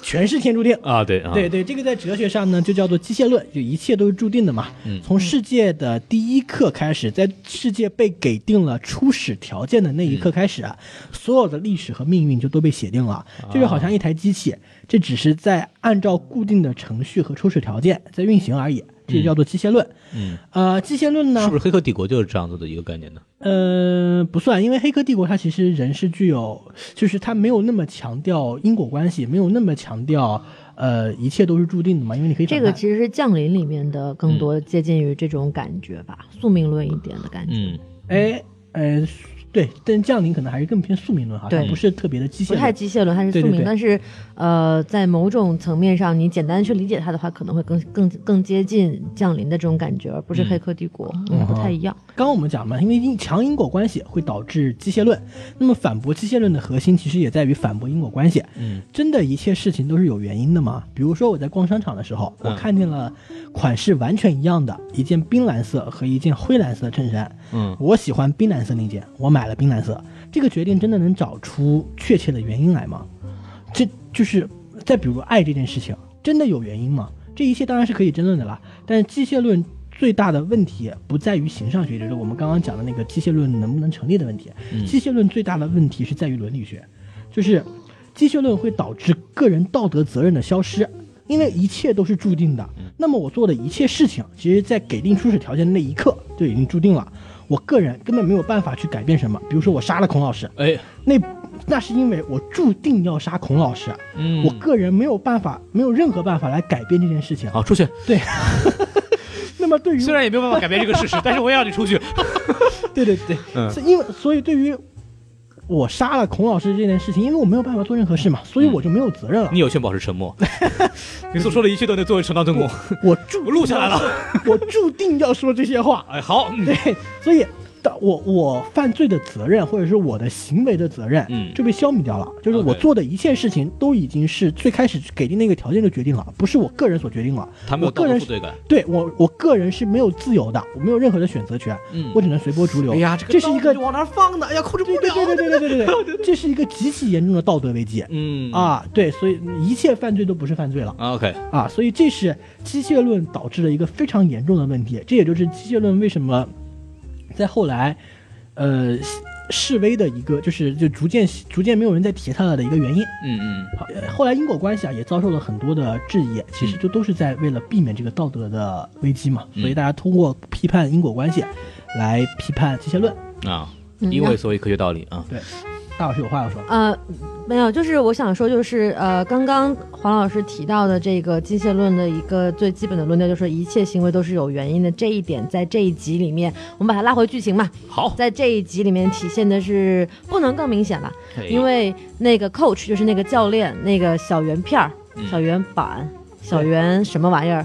一直在说 everything happens for a reason，嗯就这句话是一直不断的在被重复的。嗯那这句话它被重复，一方面是体现它的这个剧情设置的背后的一个呃哲学思想，哎另一方面它也是一个引子，就是说它引导你去思考说，因为我们知道就是男女主人公在呃两个人决定在一起之后有一段对话，那段对话是非常重要的对话，就是说嗯他们在思考自己到底是不是这个独立的生命形态嘛，他们在想嗯我们会不会就是一段代码等等等等，然后那一句话就在一直不断的提示我们这个剧情的走向可能在哪里。嗯对，所以说这一句台词它的作用不仅仅是呈现一个思想，它的它也是起到了一个推进剧情和一个很重要的这个引子的作用。好，大老师的分析非常的有道理。嗯，知识面也是很广的，啊，对继续，好，然后我们刚刚讲了机械论哈，我们来再来讲爱。嗯这个刚刚已经说了，这个这一集里面对于爱的设定有两个，第一个是爱是反叛，嗯第二个是爱是匹配度计算。嗯，嗯、在怎么说呢？这在押了这个韵，你看哇，厉害了 厉。来害！了，哎，怎么说呢？我对这个东西的态度基本态度是爱是反叛，但、嗯但爱是真的是匹配度计算吗？这也是可能是大家看这个剧比较明显的一个观感，就是当两个人联手联手决定逃离这个世界的时候是非常燃的，嗯而当大家他逃离了这个世界，变成了一段代码上升升华，变成了一个百分之九十九点七的 match 的时候九，九这八，八，九十九点八的 match，啊你的看时候记忆又出现了混乱。对，对不起，这个 match 的时候，其实大家心情就会就是什么还能这样，嗯就这 What the 这 fuck？是对，这是对，这是一个 这是一个很明显的一个问号。嗯，呃，我们在哲学层面上来分析一下爱哈，就其实至少粗粗一分，至少会有四种维度的爱，嗯，一个是爱某物，比如说我爱吃巧克力，哎，或者我爱滑板，嗯，哎。第二种维度是爱某事，比如说我喜欢研究哲学，啊，我喜欢做爸爸的感觉。哦，哎当爹了是吧？ 还有第三种是爱某一种生物，就跟我们感情联强联系比较强的，比如说宠物，嗯我爱我的狗，我爱哎我的猫。嗯第四种是就是爱人了嘛，嗯就我爱我的女朋友，我爱我的妻子，我爱我的妈妈，我爱我的朋友。嗯，我们这里显然强调的是爱人这个层面的嗯爱。哎，孔老师不要哎，我没有叫你，不要随便乱搭腔，有点危险。对我们现在在讲爱。所以我就没有权利说话是吧？对，在这个主题上面当，然了，我们知道这个黄老师应该也是爱孔老师的嘛，就大家都是互相这个众生是吧？彼对彼此是一这种个博博爱爱的情怀。哎，对，人生如戏嘛，啊对必要都的是戏精全嘛靠演技嘛，都是装一必要装不的就时可以候了，对吧对对对？对好，继续，装电台 是吗？装电台。装电台，装电台，哎大家好，，我老安。对哎，嚯，够了够了。好，那个呃，在哲学层面，对于爱人这个东西的分析哈，就是至少可以做三种理论吧，就是什么是爱。吓我一跳，对第一个是爱是一种联合，love as union，love 你别说这说这啥 as union，、啊就是 union peg，、啊中 国你能不能有在这儿等着呢，这段是会掐掉的？没事儿，我觉得给觉得给一百赞助费好吧？好好，你给一个给我们钱好吗？对，就是 love as union，呃，嗯就是爱是什么呢？是我和我所爱的那个人，嗯会有一种强烈的联合的愿望，就不是 you and I，是嗯 we，是我们是我不是我和你，是我们。就我有一种啊强烈的想要形成我们的这种愿望，合体啊嘛，对吧？在。呃，对，对，就不不是物理层面的啊，合我体啊，懂你意思，懂你意思，懂你意思对对对啊，对。在那个剧情里面哈，主人公的叛逃其实就是因为想和唯一的对方形成一个形成一个联合体嘛，嗯，就他不愿意接受和别人组成一个 couple，不不愿意和别人组成一个联合体，嗯而只愿意和这个特定的男主人公结成一个联合体。嗯所以这是能够呼应爱是叛逃不呃那个爱是叛逃的。嗯啊、另外一种理论叫做爱是强烈的关注。啊，哎，其实很很容易理解，我爱一个人的时候，他的一举一动在我在我心里。都会被放大，都会得到我的强烈关注。所谓的做阅读理解嘛，啊对，对，就是你打一个喷嚏，我都能分析出一百字儿、一一千字儿来这种。嗯啊对，对，就他看了我一眼，哎，他是不是喜欢我？他是不是对我有意思？他是不是在暗示我今天下午跟他去喝下午茶这种？啊，对，就是爱是强烈关注，这也是非常好理解的。但这一点在 一看就从英国回来的，好，然后呃， 这一点在在电影里面体现的不是特别的明显。嗯然后第三种分析是，爱是一种价值衡量，嗯，叫做 love as valuing，啊就是爱是一种价值衡量。其实 valuing 这个东西和我们这今天的匹配度计算啊，嗯其实是很有关切性的。我们刚刚说了，那个爱是反叛嘛，在这一集里面就是 Union 的表现。而针对爱是价值衡量，其实也有两个层面。一方面，爱是你对爱人的价值的判断，也就是说，每个每个人在你生命中的价值都是不一样的。不管这个人是这个人本身的价值，也就是他的能力大小、积蓄多少这种层面上的，或者是这个人对你的价值，比如说他和你相交几年，关系亲疏，嗯这种的，这是第一层面的爱，这是第一层面的价值衡量。嗯呃，但这种价值衡量呢，显然是我们每个人对于我们生命中的每个人都是有这个估值的。嗯那么究竟是什么让我们的爱人与众不同、脱颖而出？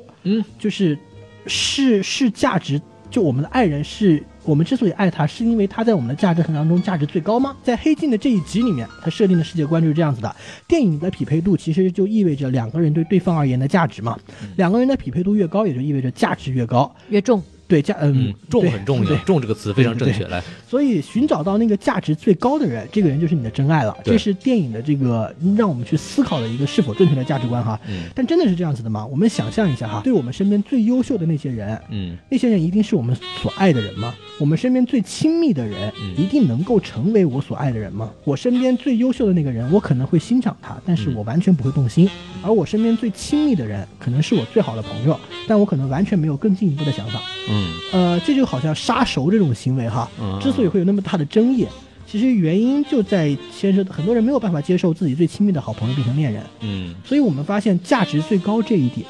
和他成为我们的爱人其实是不成立的。那么，那么究竟是什么让我们的爱人从我们众多的价值评判里面脱颖而出呢？这就牵涉到了价值衡量的第二层，嗯就是爱不仅仅是价值评判，更是价值赋予。就换句话说，你的爱人本来是不值得你给他这么高评分的，但是因为爱，你会给他加分。嗯可以可以，嗯哎，对，爱不是你选择了价值最高的三加零人，点五啊什么的，这个你们上海这些，嗯， 就是爱不是你选择了价值最高的人，而正是因为他是你的爱人，所以他价值最高。嗯呃，齐泽克啊，就是一个有有很有趣的一个哲学家，在一本很薄的小说叫做《事件》里面，对爱有着比较精辟的论述。他比如说，爱是癫狂，这倒是比较平淡无奇；爱是一种永恒例外的状态，这句话就很有意思了。从刚刚的论述来看呢，你给他加了分，其实就是他的例外状态嘛。而从其他方面来看，比如说你愿意为了他而放别人的鸽子，这也是一种例外的状态。再比如说他，齐泽克还说啊，爱会以回溯性的方式创造自身的可能性，嗯以及它自身的原因和条件。坠入爱河就有改变过去的能力。在过去的时光里，好像我总是已经爱上了他。这句话有点拗口。翻译相当于是不是我我们 是不是翻翻译一下，翻译一下就是这位妹妹，我曾经见过的。哎，有道理，对， 大这个解读非常的有道理。人说我是一个石头，我看是吧？ 好，就我们哲学化的解读一下哈。啊好他就是爱呢，爱呢是他自己的原因，哎就好像你爱他是因为他具有最高价值，而他之所以具有最高的价值，是因为你爱他。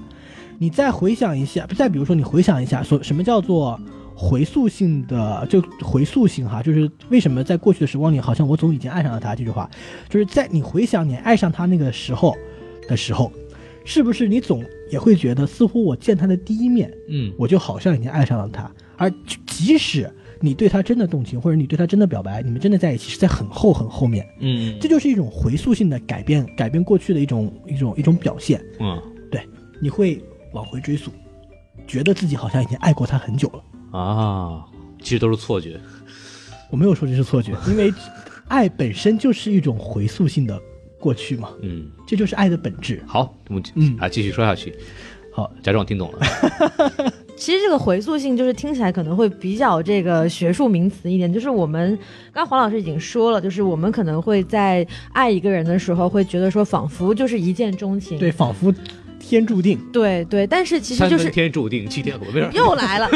但是其实我对对，也有道理。 来继续 说，卡在这里好久， 把我晾这儿了。哎，没有，就是我们有过经验的话，就这样，孔老师，你可能需要获取一下这样的经验。 就是我们往往是回忆不起我们是在哪一刻爱上这个人的，嗯你是没有办法精确的去啊对描述出来，我是在因为什么事情，因为哪个情绪、哪个时间、哪个地点，我突然就爱上他了。嗯这个东西你是你是描述不出来的。所以说，呃，我们说去，大家会去不断的追溯，说我到底什么时候爱上这个人的呢？你就会只能追溯到，就是说我们相见的第一面，嗯去去回溯到这个点上。啊嗯，对，然后慢慢慢，你就会不断的回忆起你们在还没有成为恋人的过程当中的发生的一些故事，你会去赋予这些故事一些想法，说，哎，当时我们在做这个事儿的时候，是不是就已经有什么什么样的情愫了在？就是、嗯很多人会这样去想，这个东西其实就是体现了黄老师刚刚所说的这个爱的回溯性。好，嗯嗯，然后让黄老师继续讲下去。好的，对我们总结一下刚刚那个对于爱的陈述啊，其哎实就是我爱你，并不是因为你是谁，而是因为是你。嗯好，嗯，对，这是一个非常标准的回答啊！一就听众朋友们，如果有男生的话，请记 住，当你的女朋友问你为什么你我你为什么爱我啊的时候，你就直接回答，对因为你是你。对，嗯不是因为你是谁，而是因为你是你。好，喵，咦， 这个就不要了， 啊，这喵就免了。呼，还在卖萌呢，这玩意儿， 不许剪啊！我把喵留下来，其他前前面剪掉。等一下，就是有一有一个电影是台词很有名的嘛，她很好，她很好，but she's not her。呃，刚刚我们讲了第四、第第第第第四集嗯哈，那接下来就话题无比顺畅的滑入了第五集。 这他妈哪儿顺畅了？第五集是一个我觉得没什么好讲的一集，就哎嗨，你提他干嘛？你还就它的整个设定都比较的架空，就突然一下，人类社会就被机器所控制了。哎那你瞧瞧，对，这是一个非常猪都没得日了， 都被狗杀死了。 太有道理了。哇，啊你看嗯这个剧情的因关为联这个性，英国亡国了，亡国了，大清亡了。 好，所以啊第五第五集我也我也不不准备做过多的解读了吧，嗯我们直接来看，啊、等会儿我会讲一下第五集的事情。 要要不大老师直接来讲吧。请大老师直接在这儿讲吧，没有，要因不为我刚刚我们在评述整个第四季的时候，我就提到了说第五集是一个非常特别的一集嘛，没错就是说它从这个剧呃剧作还有包括影像的表现手法上都跟非常的与众不同。嗯首先黑白的呈现大家可以看得很清楚。 对啊、我觉得其实这一集的黑白影像呈现是我近期看到过的比较优秀的黑白影像呈现。怎么说这呢一？点儿我是同意的，非常的好，就是画面还是挺好的。画面非常的好。嗯呃，我拿一个。不是特别合适的例子来做比较，就比如说《不成问题的问题》这部电影，大家同样是黑白，大家非常喜欢。嗯，但是《不成问题的问题》呢，很明显的看出它是由一个普通的彩色摄影机所拍摄出来的画面转制成黑白画面而已。嗯，但是在第五集里面，你能感受到他为了黑白的这个影像专门精心布局的打光。因为有些光如果在彩色情况下你不容易看见的。对，在彩色情况下，你可能不能不容易捕捉到这个影像，比如说高光跟阴影，还有各种影调的区别。嗯但是在这一集里面，你能很明显的看得出，他在这一方面的摄影是做的非常的优秀的。 嗯，啊，这是首先是第一点，其次这一点它的特别在于，它其实根本可能算不上一个故事。对，它整整整一个剧集花了五十多分钟的时间，其实在描述一种情绪，嗯它描述的是人被机器所支配的恐惧。 啊，没错，对，所以说，呃，它为什么跟其他显得不一样？就是说，因为我们其实，在讲讲述这个影像化创作的时候，最难描述的就是一种情绪，包括演员在表演的时候，你让他去演一个事件很容易，演一个状态就很难，嗯因为他没有办法生给这东西，必须要有一个情境。对，但是这一集的实验点的突破就在于，它其实没有设定，没有情境，你需要去根据这个人物的情节和他的反应、他的表情去理解他处在一个什么样的环境下。对包括他基本上没有台词，他全部的台词可能就是那个女的一直在不停的说一句 “fuck”，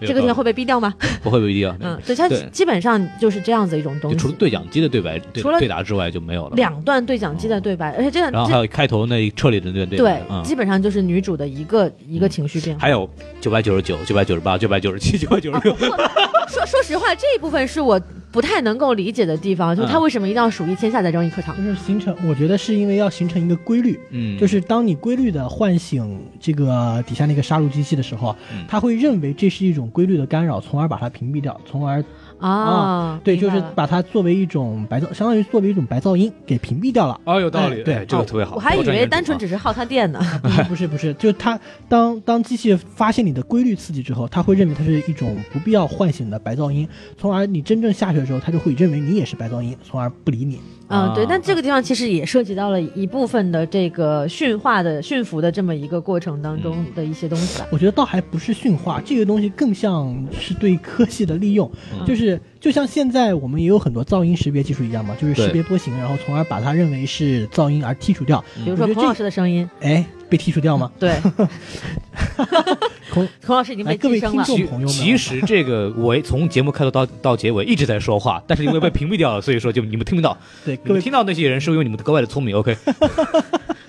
皇帝的新衣，对，看孔我老的师的看辛苦我的新衣， 好，好我们回到正题，回到正来题说所以狗的事儿啊。当当那个机器断定狗你力啊是、对你是一个白噪音把你屏蔽掉的时候，也就是你可以逃走的时候嘛。是是是。刚刚黄老师这个解释倒是解答了一部分我的疑问啊。嗯，但是就是如果是这样的话，其实可能在剧情上还是相对比较不那么明显的一些，有嗯点儿过于。晦涩了， 但是没事儿，这不重要，因为这本身这故事就重点就不在于逼剧情格。嘛，逼格嘛。对对对对对对对对，你不数到一千，怎么能显示出这个事态的严重性呢？吧？对对对就好像我们计算这个爱的匹配程度也要算一千次一样对，对我对我一开始他数的时候，我以为我以为他要睡着呢， 数羊，数羊是吧 对，倒着数羊。跟狗说对哎对对睡啊睡啊，对，然后呃，这一集基本上就是这样，因为我觉得它更多的是一嗯个视觉跟情绪的呈现，它关于。呃，所谓机器啊和人啊，包括科技啊这方面的思考不是特别的多。它比较浅吧，它其实也讲到了一个，就是说，当 AI 或者人类的这种被造物发展到一定程度以后，对它是对对对这个造物主的这么一个反威噬的这胁么一个。，哎它其实更多这个展示了这个人在机器面前的一种无奈嘛，嗯嗯，因为它里面有很多对应镜头，比方说人在开车的时候，就是各种打不开啊，各种对折腾对，对然后那个狗机剩器滋滋滋一剩一个东西一弄就好了。这哎，它那怎么那么像那个 BB-8 呀？啊，对对谁对谁进去就开开 了，对，而且这一集的暴力程度确实也是让我很怎瞠么目说呢结舌挺过瘾的吧？对，就就是那爆头就确实就一比较枪快那个人脑袋就整个没了，对对这个东西确实是做的很牛逼。而且说实话，如果这个狗抛出它本身的威胁性，嗯特别想要这么一个宠物在里头，如果可以的话，但老师，你的宠物还是比较别具一格。刨除它的威胁 性，这个设计从工学设计上来讲是一个非常非常好的一个整嗯体设计。你看，啊我们一般都爱猫啊，爱狗啊，你哎爱那个电子狗还是那么，对吧？我们要爱这个电子蛙就很不爱错的了。哎是一个冰冷的电子狗。我可以给它烧热了吗？这个不是很重要。来，我们继续好好讲我们这个继续问题。嗯，嗯，我讲完了。好，讲那完我们继续往第六集看。第六集哈、刚刚我们之前已经讨论过的主题之一是那个意识的独立性嘛。对是的，对，但是另外它还有一个小主题，嗯就是正义，哎，就是那个、呃女主人公嗯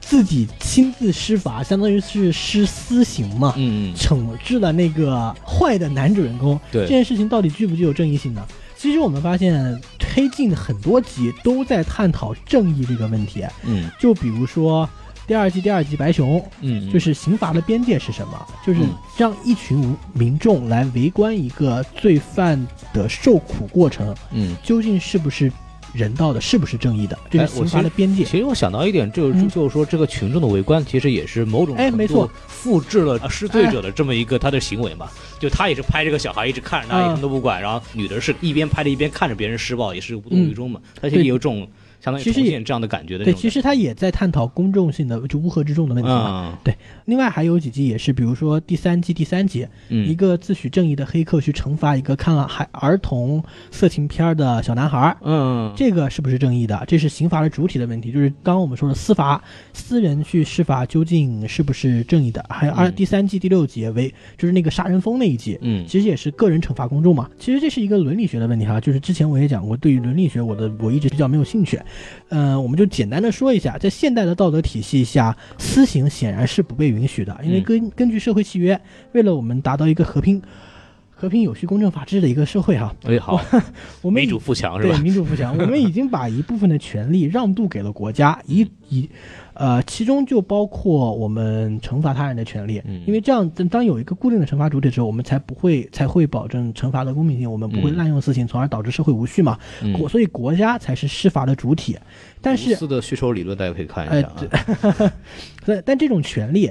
这种权利的让渡嗯其实是预设的。就从我出生开始，我并没有签过我把权利让出去的契约。对，所以当国家让我失望的时候，我能把我施法的权利收回来吗？在这黑镜里面也是，当国家在惩罚坏人嗯失策的情况下，他无法惩罚的情况下，我能自己去施法吗？所以我这们是就这就需要蝙蝠侠的出出现 了有道理。啊，对，对，还有一系列的超级英雄，对对法对，外执行者嘛，对这吧不是蜘蛛侠吗？对蝙蝠侠，就一系列超级英雄其实都有这么一个东哦西，对对对对这刚刚我们讲那个问题啊，其实就是社会契约论受到的主要挑战之一，对，就是我究竟在什么时候让渡了我的权利？我的权利我能我不想让渡，我能不能收回来？嗯呃，而这是刚刚我们说的其那个施罚的主体的问题，对还有一个刑罚的边界的问题，就比如说我们现在社会上探讨的很火，应不应该废除死刑，嗯还有罪犯的隐私权应不应该得到保护？就比如说我在打一个杀人犯的时候，我应不应该给杀人犯打码？播出的时候应不应该给啊他打码？前段时呃间微博上有一个就是什么一个是警方的一个官方微博号，嗯然后把犯罪分子的那些照片直接给剖出来，啊然后很多人对就在讨论说到底应该不应该给他们打对，码。还有那个对犯罪嫌疑人的那个大概信息嘛，比如说我们的薛薛某啊，啊，那个吸吸吸毒的 那个、啊王某啊，应该是 P 某 啊，没有没有，PG One 吸不吸毒这个事儿没有定论，然后就不要这样子其实我刚刚想的是柯某啊，柯某东这种，啊啊呵啊，对这种嗯究竟应不应该用某哈？嗯还有比如说人道的边界和刑罚的威慑之间的平衡点在哪里？你让罪犯过得太舒服，那刑罚没有威慑力；对，但你要让罪犯过得特别不舒服，那人作为人，人的人权在哪里？嗯这都是比较热点的一些问题。对，啊，这是这是第六集吧？大老师刚刚说他对第六集有很多看法，我们下面有请大老师。啊你来突表演然一下，突然就请我出场了。没有，我觉得是这样，就是第六集它的这个，因为它是讲了很多。故事的，它是基于某一个道具，然后引出了一系列的故事，大概对是有三个故事吧。嗯那我觉得，其实在这个探讨我们最一开始讲到的意识这一层面的事情的时候，这三个故事之间是相互递进的。对。然后，首先这个第一个故事讲的是带的那个意识感应，还有那个感意识觉传输的对对这个事情。那首先它是一个知觉上面的层面的讨嗯论，就说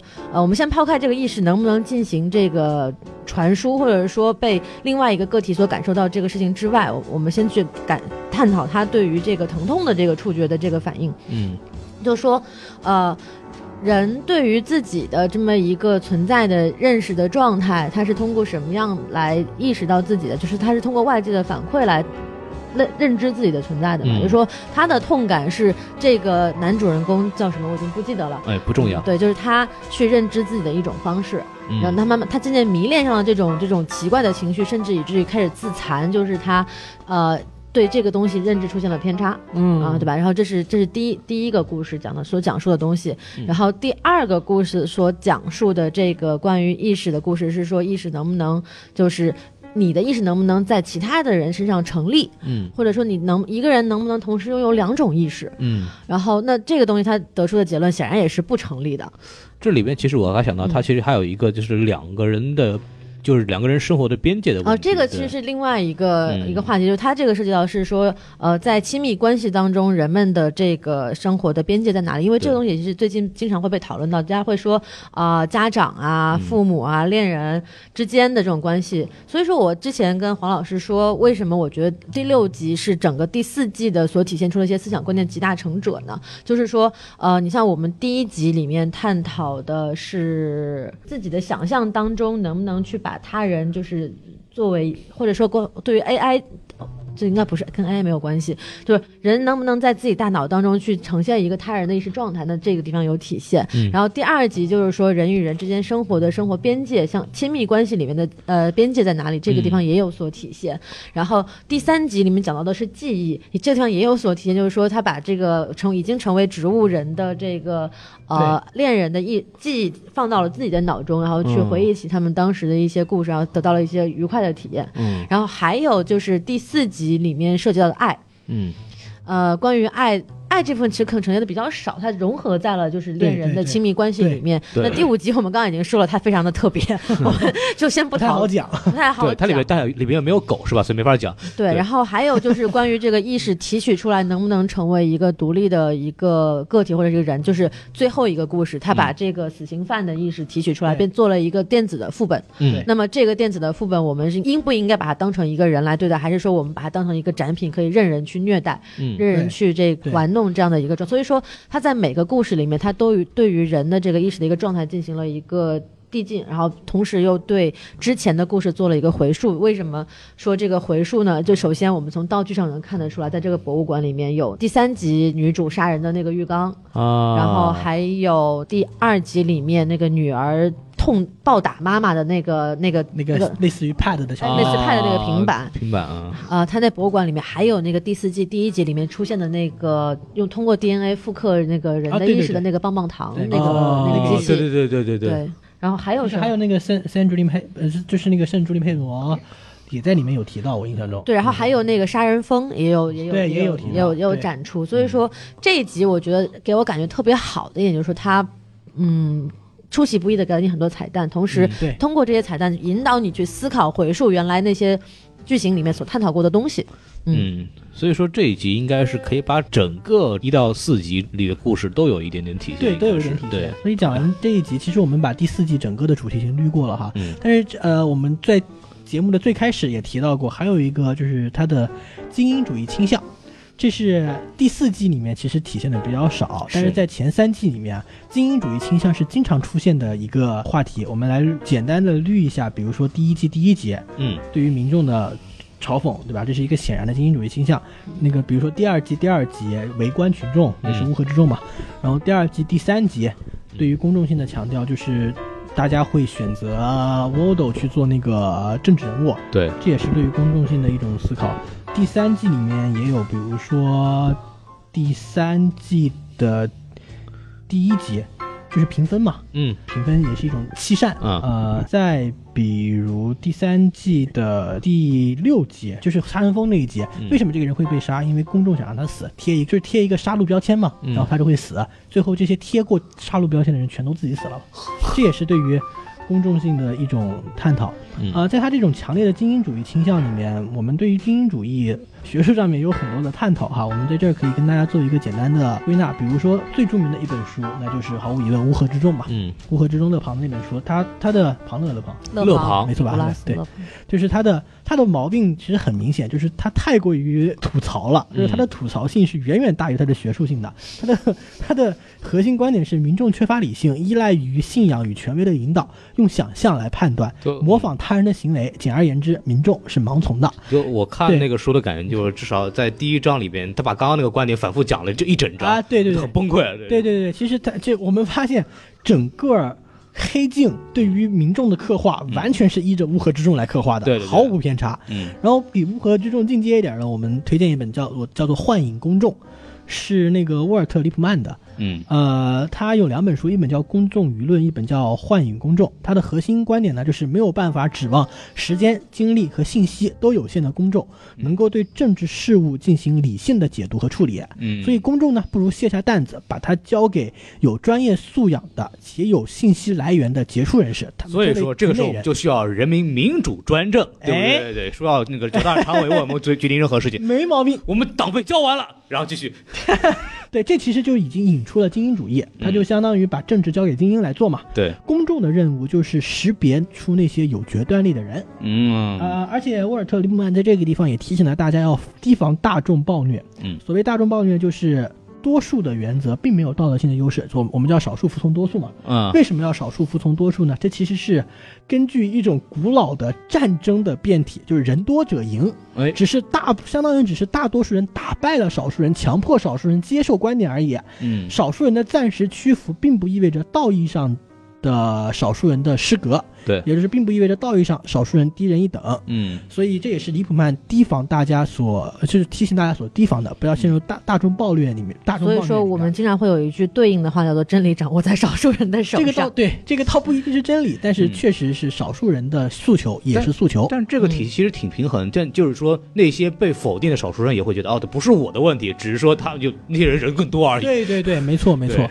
所以《幻影公众》呃，李普曼这本书其实相对于《乌合之众》而言，嗯那就是学术性会比较多一点，但其实他的吐槽也挺多的。嗯没 错，对，和和利普曼针锋相对的另外一本儿，就是让大家理解一下，呃，对于就站在站在民众端的那个，嗯就是约翰杜威。就是杜威也是非常著名的一个哲学家，他对，写上了一海本申书花队的嘛，后卫后卫后卫 啊，对， 没错，嗯就是他叫《公众及其问题》，他啊是对民主的弊端，他认为对民主的弊端哈，解决的方案是应该应该是更加民主，啊他期盼一种理性公众的产生，嗯，他而不是着着眼于批判公众的弊。他对人民是比较乐观的。对对对。然后我们之前不是还就说到了精英主义啊，就是在精英精英和权贵是不一样的嘛。嗯我们刚刚也说到，黑镜也有很强烈的反权贵的倾向。这个东西我们可以给大家推荐一本一本小说，叫做《阿特拉斯总统间》， 嗯，”， 一本非常非常非常厚重对，的小一说。千二百页还是一千四百页来着？我哦推荐给大老师，大老师把它从中国背到了美国，从美国又背回来中国，到现在还是没有看过。是的，时间已经过去了三年，嗯，他主要是为了配重啊。我就为了我就专门为了交那一百美金的罚款，对吧？ 好的， 这本小说就是完美的体现了呃个人主义倾向，嗯就是它反权贵、嗯反公众，它其实就是反愚昧嘛。啊啊，也是一本非常有趣的小说，推荐大家可以看一看。在那个黑镜里面哈，我们发现权贵是一群怎样的人呢？什么样的？他们， 他们可能你适合去拍黄片。哎， 对他们尸位素餐，嗯他们可能、呃浑浑噩噩，搞不清楚状况，嗯他们试图去侵占那些努力工作获得财产的人的财产，就比如说这个捐出了一千五百万的人，嗯他努力工作获得的财产就这样子被权贵阶层所侵吞了，而权贵阶层其实自己是好吃懒做，嗯什么事儿都没有干的，他也减肥了呀。嗨， 对吧？这个大老师愿意去做一下这样的事 情，需要减肥。哎但大老师愿意去唱歌吗？ 大老师愿意做权贵。有道理 大老师 不会唱歌，对，呃，而《阿特拉斯总统间》里面也刻画出来这么一层权贵阶程，就是他们贴着伪善的道德嘴脸，比如他们会拿出很多纳税人的钱去捐助，嗯捐助一个奇奇怪怪的项目，捐助贫困贫苦的国家，他们会剥夺努力工作的人的财产，嗯就随随便便的收归国有，自己去挥霍，让一个人一辈子的积蓄哦或者是毕生的努力付诸东流。说话要小心，小心，说话要小心。你不你不要在这里点说话要小对对对心，对其实就没事儿。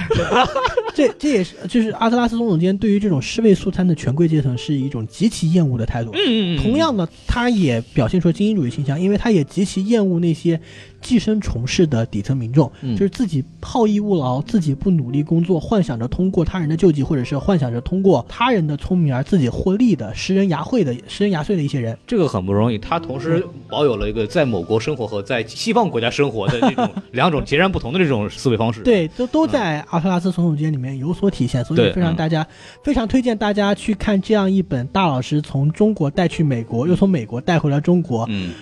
却我从未打就开的从未打开过的 一本小说。刚刚已经讲了，其实精英主义倾向在第四季的时候体现的并不是非常的多，嗯但是在前三季的时前三季里面体现的还是很多的。我嗯们也不知道接下来他还会不会继续强调这个话题，可能他是讲厌了哈，嗯，也有可能因为太多了。呃，可能变成美剧以后也说不定不让讲。哎，对对， 哎，毕竟现在美国其实就是一个非常精英主义的国家，嗯嗯，怎么说呢？美国也有同样有这些很很很莫名其妙的下层民众嘛，对不对？啊，就是在在遥远的美洲有一个中国叫做美国呗。啊，对。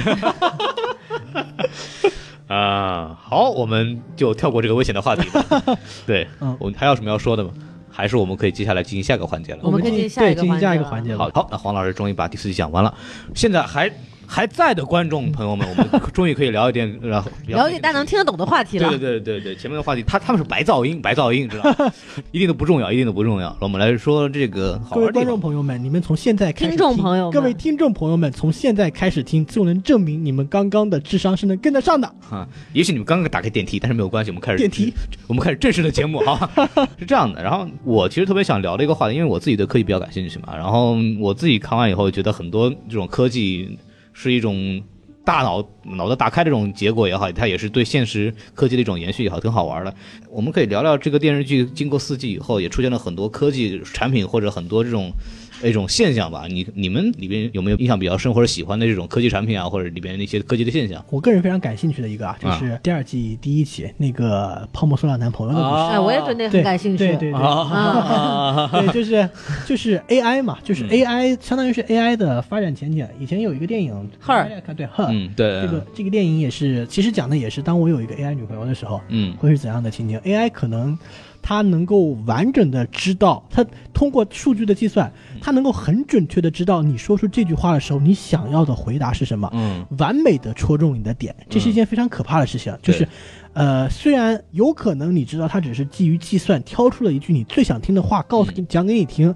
但人的那种满足感是无法避免的。嗯，当他戳到你的点的时候，你的那种哇，I'm pleased。但在这个地方也也必须补充一点哈，就是呃，你和 AI 之间产生的感情究竟能不能够被算作爱爱这一点？嗯对对对就是我们刚刚也对爱进行过分析嘛，其实你愿意和 AI 形成一个强烈的 union，把它的价值调到特别高，嗯但是 AI 对你就是一种计算，嗯它是纯粹的基于数据给你提取出来的一个东西，嗯它或许有自己的数字逻辑 whatever，但是它毕竟不是真人，嗯它无法对你产生情感，所以在 Her 里面就是那个 OS 那个操作系统，同时对九千多人产生了，对是九千多人吧，是同时在和九千多人同时在线吗？嗯，就是你对它在线裸聊，它，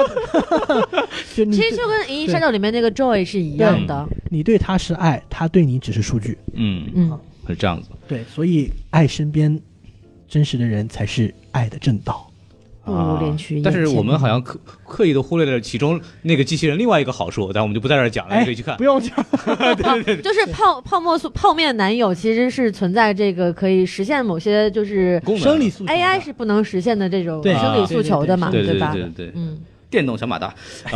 但是那那个他又存在的一些一定局限是，它是基于一个封闭的数据库的，嗯因为它不会，它不会跟你有有所发展，因为一个已经逝去的人，他的社交媒体的记录是不会改变的。嗯那么，那当这个人，比如当那个后来这个剧情也是，就是当女生开始逐渐发生一些改变的时候，这个男生没有任何改变，那么嗯你们之间的这种情感互动是不是还能继续下去？嗯这就是一个探值得去思考的问题。因为其实我们发现，在现实当中有很多的，呃，恋人其实也是这样，就是双方发展已经不够同步了，那么之前能够产生强连接的这种情感就已经基础就已经不复存在了，嗯所以慢慢慢慢这个情感就消散了。呃，它里边可能我看到的更多是就是说那个所谓泡沫塑料这个人的这个人性的缺失吧，他不对会感到害怕，不会他就是你说什么他就听什么，就他没不会反抗，没有自我意识。对，因为他它的的地因为方它的数据是封闭的嘛，对嗯而且我们刚刚也提到了，人在这个社交媒体上是有一定的表现表现欲的，嗯你很少会在社交平台上去展现自己真实的恐惧和害怕这种状态。嗯对所以说它如果基于这个数据库去计算的话，它不会存在这样的情感。嗯哼，嗯那么这个其实又关联到了我们 提到的，就是方舟天使也好，还有其他的就是涉嗯及到就是说你对负面情绪的认知的一种嗯状态的一种相关联系。对，然然后后另外再讲一个，就是我觉得非常有前景的技术啊，嗯就是第四季第四季《Handy J》里面那一集的基于爱情的计算，就可能这哦对于未来的婚恋网站、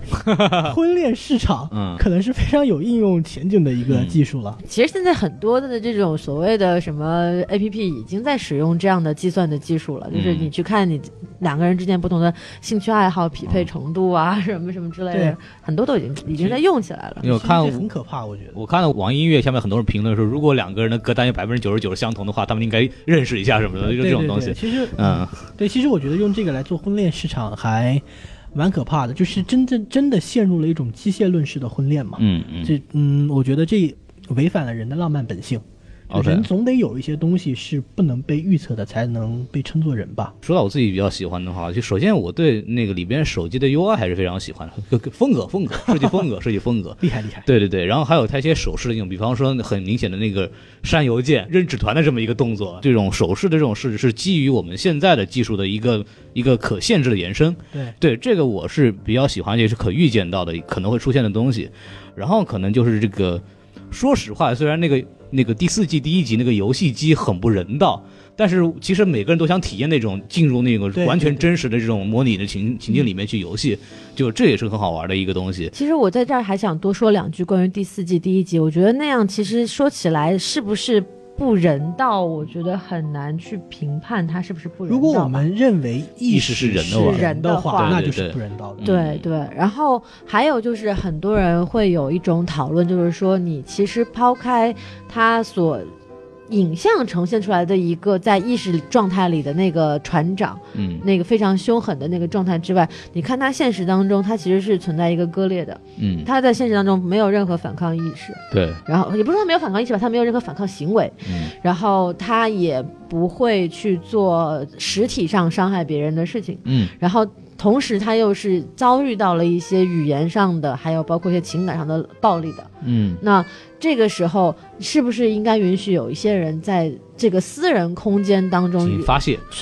可以存在这样的一些嗯想象的状态？那这东西也是可以反过来去想的一件事情。嗯，没错没错没错。然后我还特别喜欢，就是因为它里边很执着于那种一个小的一个东西摁到脑门上那对那那个的，对对对，对那个我真的还其实还挺喜欢的那个就，而且那个一定是左，脸，你们发现了没有嗯？就是嗯不管是游戏机还是塞的那个什么感知嗯器，对全部都对在左边。这个好像是出现在第三季第二集，就是一个人去那个时候游戏就是进入式游戏还在开发状态，啊就是一个小青年去给人做实验，最后死在那儿那那个。个啊嗯是第三季第对二集对，这其实也是一个对第四集的一个就是对有一个前世一个相对一脉相承的技术嘛，对对对，反正当那个东西嵌进肉里的时候，那个音效让我很有快感，我觉得特别 好玩。对对，对孔老师的点也是非常独特了，在于嵌入肉里面的快感这。个好像，对我就要说这个，他是喜欢那个音效。对我是这 个喜欢那个东西嵌入肉，啊。 不要过度解读。好，那然后我们就是聊完科技，还有一个就是因为这部剧其实有很多就是基于现实或者现代科技的这么一个发展嘛，所以我们可以就聊聊我们现在遇到的很多事情有没有可能是可以作为黑镜的题材来进行描述的。我有一个想法哈，就是嗯可能是未来就是支付产业发展的趋势之一，嗯就是如我们现在说支付，什么叫支付产业呢？可能大家不太熟悉。就比如说你拿支付宝付钱，嗯拿银行卡付钱，对拿现金付钱，和你拿微信中国付银钱联的东西来付钱、啊， 对对对，这啊个东西就是你的支付的手段，其实就是我们所现在所谓的那个就是支付产业嘛，嗯做的就是这个东西。啊、我们现在的付钱方式，可能大家也明显感觉到就是越来越方便。从我们嗯最开始携带大量现金出门，对到后来银行卡，嗯到现在不管是中国银联也好，微信、支付宝也好，都在做二维码支付。嗯另外还有进场支付，就比如说 Apple Pay、嗯，华为 Pay 这些东西，都是在一步一步一步的让你的付款更加的便捷化。花钱越来越容易对了，花钱越来越容易了，之后可能会走向一个什么方向呢？目前可能在研究，比如说生物支付、虹膜支付啊，嗯那个非那像苹果的 Face ID 啊，就是刷脸支付啊，嗯还有比如指纹支付啊这些东西。嗯那再往后是什么呢？会不会存在一种可能的技术，就是把你的所有的信息，不管你的账户、你的账户信息也好，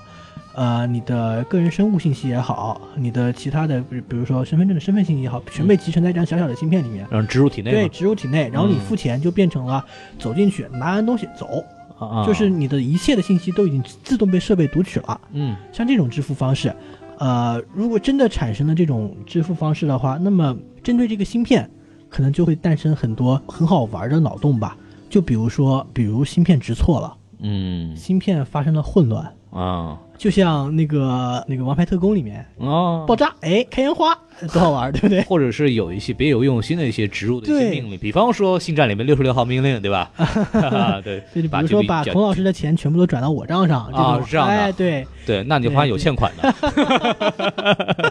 对嗯，嗯就像未来的支，就是未来支付，我们现在也是也说嘛，在做所谓叫从卡机到账机，什么叫从卡机到账机呢？就是现在我们的支，就是我们有很多张银行卡，嗯，我们每一个银行卡，银行卡是不同的账户。好，就比如说，大老师可能有一百张银行卡，每张银百银行卡里面有一百万，他可能啊说花是欠完，费吧，呃，不是， 他可能花完 A 卡之后，不记得自己 B 卡里面还有多少钱，嗯，但是他其实所有的他自己所有的资产嘛，是一百万乘以一百嘛，就是一个亿。对以后呢，可能就是所有的一百张银行卡都是一个账户啊，啊，就是从以卡为基础转到以账户为基础，嗯一百个银行卡是一个账户，他知道准确的知道自己账账户里面金额是一个亿，甭管花哪张卡，扣都是账户的钱。 我觉得这个我特别、啊特别想要这个功能，就是我永远都不记得我总共有多少钱。嗯对，，这是一个，这确实是未来的一个发展技术。另外，现在其实已经有有有技术能实现了，就为了避免广告嫌疑，我就不 说了。对，关键就是说，像一般人来说，可能就是前台都他记不住，大老师因为数学不好，他记不 住，算不清楚。 就像我们这种永远是零的，我一直记得住。啊，再看看看， 哎，非常好。一会儿打车费我们不给你 报啊，没有。然后我的话，其实我更多的是想看到就是科技跟艺术之间的这种关系的探讨，嗯因为很多人现在就是很火的一个话题，就是说，呃，AI 能不能够创造出艺术来？嗯就比如说电影未来能不能由机器人来拍，啊，嗯画画将来能不能是机器人来画？嗯，那这个东西，他们画出来的东西，我们能不能称之为艺术？电台能不能让机器人来做？哎，你怎么知道我们现在说话的不是机器人呢？啊，吧？对，有可能复制了一百个大老师 都都在上海跟北京各有一个大老师，早就说了嘛。嗯啊，当时对都传过去了，嗯啊、就是就这个问题，其实也是基于我自己的个人工作经验，因为我们在拍摄很多广告作品的时候是有一些固定的需求的，比如说我需要一个幽默的，我需要一个明快的色彩的画嗯面，我需要什么什么样的导演，对，那么我们现在的做事方式，其实就是你去大量的人工去观看这个导不同导演的这个作品，嗯，然后通过你自己的感官经验去选出一个合适的导演来拍摄这样的片子。嗯那么其实完全是可以做到，通过把这些不同的标呃不同的视频作品去标签化。嗯，然后把它存为一个数据，然后当我们需要类似的关键词的时候，把相类似作品的导演的关键词给调取出来就可以了嗯的。但是这个东西往下推演一步，就是说，如果我需要一个，比如说，呃，标签是剧情、喜剧，然后惊悚，嗯加上校园和爱情这样一系列的标签的电影的时候，嗯是不是我可能把这些元素跟片段集合在一起，我通过某种运算，我这就就是《悟空传》了，我就能《 没事儿， 悟空传》有校园吗？有啊，它里面有哦学校对对对，有学，魔法学。校，嗯哎呀，我怎么一不小心就点名了一部这样的作品呢？扯开了，啊你 就是说说嗯可能是因为我喜欢欧 豪吧，什么审美啊？继续是，那我喜欢倪妮好不好？哎呀，行不好能喜欢彭于晏吗？就不能喜欢彭于晏。好，怎么了 我我来来来来，说说说，呃，总之就是说，这样的东西将来如果是由电脑运算出来的，具具备某些类型特征的这样的影视作品也好，或者是说艺术作品也好，那它跟我们现在所谓的艺术作品有什么不同？因为我们知道，现在艺术作品其实通过是人，就像就像跟爱情很像，是通过人为的赋予它一些价值，嗯那他们它的这个东西才会水涨船高，这个价位才会水涨船高上去。嗯那么当这个东西可以由机器批量生产的时候，就像我们现在说的什么大分油画村，嗯这样的一个东西对出现的时候，我们还能不能称之为艺术？这个东西是我觉得也挺挑战我们的传统认知的。嗯，然非常后好非常好到目前为止，可能黑黑镜在人性跟科技上所进行了一些比较深入的了解，但是我觉得它跟整个社会的其他方方面面还没有太多的关联。所以嗯我觉得在跟其他事物的相关性上，它可以再多一些设计。我我要说的话，其实就是想到喜剧演员啊，嗯如果用机器被或者用机器或者用这个人来代替，或者什么样的状态？因为我之前跟人聊过这个话题，就是我有一次在演出的时候演完出，然后有一个研究 AI 的人找我。说我正在开发一种软件，然后然后可以让那个他没有说直接说喜剧什么东西，然后他告诉就是可以让就有人模仿那种演讲或者那种东嗯西。他问我你这有没有搞头？我说我说你知道相声有多难吗？ 就是这个相声里面你有很多节奏问题，它的音调问题，说那这些东西都这个都需要根据现场的环境来来实时反馈的，是需要一个人有一个很迷人、很迷人的感觉。但这个东西，我又想，实际上科技发展的一个程度，它完全是可以通过各种信息采集来对实现这样的这种结对果。我当时觉得很可怕。就如果真的是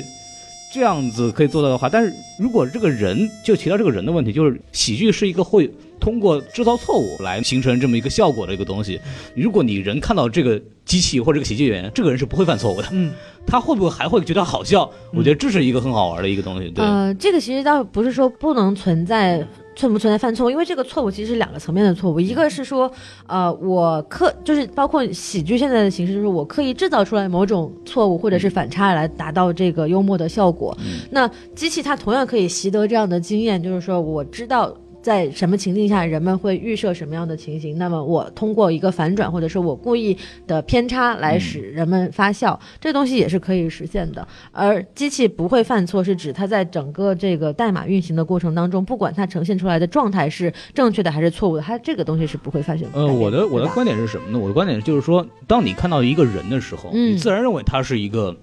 他是一个可以犯错的东西，嗯对没错嗯就你会有代入感。当你知道这个人他妈就是个机器，对然后他所有东西就是严格给你弄好的，你的感觉是不一样的。对我刚刚想的嗯对就是，你说一个人算错一加一等于三是可以理解的，但对如果一个机器把一说一加一等于三，就是一个拙劣的模仿，对这是一个对不成对立嗯的不想成法为一个笑话。对这就是让我想到就很好，包括我就想到这个做节目以后，比如说黄老师，比如说不好找了以后，那就黄老师 的 AI 弄过来让他说就行了，对吧？就直接录，对不对？这个就包括现在那不个，黄老师不会有 AI，哲学不会被代替。啊，好，我这个东西不重要，这个东西不重 要。关键是像那个 Adobe，它那个 Audition，我之前之前他们说过出过一款那种新的插件，非常嗯牛逼，就是可以你可以用一段文字，然后你可以汲取这这个真人的一段话，然后它可以完全的复制这，你可以让他想说什么说什么。哦你，可以打篇文章，让他按就按照这个人的这个语气和说话方式来给他讲一遍，就是说那个以后可以会开发出来一种新的科技。然后那时候就在想，就是我就可以想让嘉宾讲什么就可以讲什么了，所以这哦这个这个也是一个刺激很好玩的东西，对。刺激刺激，对刺对激，对，所以说以后这个信息的这种甄别就很难，就对就他讲过，那么这个人到底是 AI 讲的呢，还是这个真人讲的呢？这个是一个很好玩的东西。让我想到了《潜伏》里面的一段，就是余则成啊拯救自己剪出磁带的那一段。啊，啊，对，其实刚刚孔老师讲到的，就是所谓 AI 说相声啊，大体也可以归归结到，就是说艺术跟科技之间的这种纷嗯争，因为这个话题其实也是，我觉得可能比。科技跟人性这个出现的更早了，因为嗯很早很早开始，大家就会担心说艺术这种这种形态会不会被科技所取代，嗯，因为很多东西你是可以通过计算算出来的。像现在软文和海报已经可以通过机器做出来了。对啊，对啊，还包括我觉得跟宗教这上方面也会有一定的相关性，就比如说对科技的崇拜嗯啊、这方面也会可能衍生出来更多的我们现在暂时想不到的问题。嗯，然后说到这儿，正好推荐一个剧给大家，就是这个剧叫《迷离时空》，呃，叫迷离就是迷就是迷踪拳的迷，然后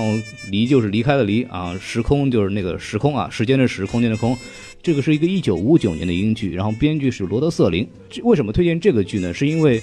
本片的这个编剧就是我们《黑镜》的编剧查理·布鲁克呢，就是因为看了这个罗德·瑟林的自传，才想起来想编这么一个故事的。哟然后对，然后这个这个故事讲的是一个什么感觉呢？就是它跟《黑镜》其实很像，就是似曾相识又诡异的感觉。就是它是把人一个放到一个另外一种很奇怪的时空和环境里边，然后啊看人的反应。举个例子，里面有一集就是说，一个青年男女走进一个小镇里边，然后看到里面树也是假的，水也是假的，那个花也是假的，那个果儿也是假的，买东西也是假的，什么都是假的。这不然是后第二季第二集吗？白听天完听完嗯听完我讲完，然后听到直到这个最后，才发现原来他们是置身于一个。的啊一个，他他生活在小孩的玩具里边，然后那两个小人是小孩的父亲从别的世界里边抓了两个特别小的人，揭谜底的方式，包括整个的感觉和黑镜是非常非常像的。啊，当时写黑镜的一个想法，其实就是当查理布鲁克在想，如果这个罗德瑟林活到现在，他会怎么重写这样的故事？啊他就想，那个这个时候可能。不是嗯他讲了很多麦卡锡主义或者这样的东西，可能更多啊就是科技对人的这么一个影响，所以这个还是还是很值得大家去看一看的。所以呢，讲到这儿我们就节目就差不多了啊，时间已经非常长，然后感谢大家听到现在，真的非常的不容易。如果没有听到现在呢，有没有也没有关系，完全不怪你们，对不对？或者说，如果你听到现在了还没有听懂我们刚才说什么的话，非常建议你把这个进度条重新拉回，呃重新听一听我的声音，然后哦把它复制出来。因为黄老师分享这个东西还是比较的形而上的啊，就大家可以它不形而上啊，黄老师分享的哪形而上吗？其实还还还是有一些形而上学的内容。我的形而上是修饰的用法，不是说它真的是形而上学，啊、哦不行，别上。哦，好，不行请不别行上，不上学了，别不别上学上别了，上猪啊！我不上学了。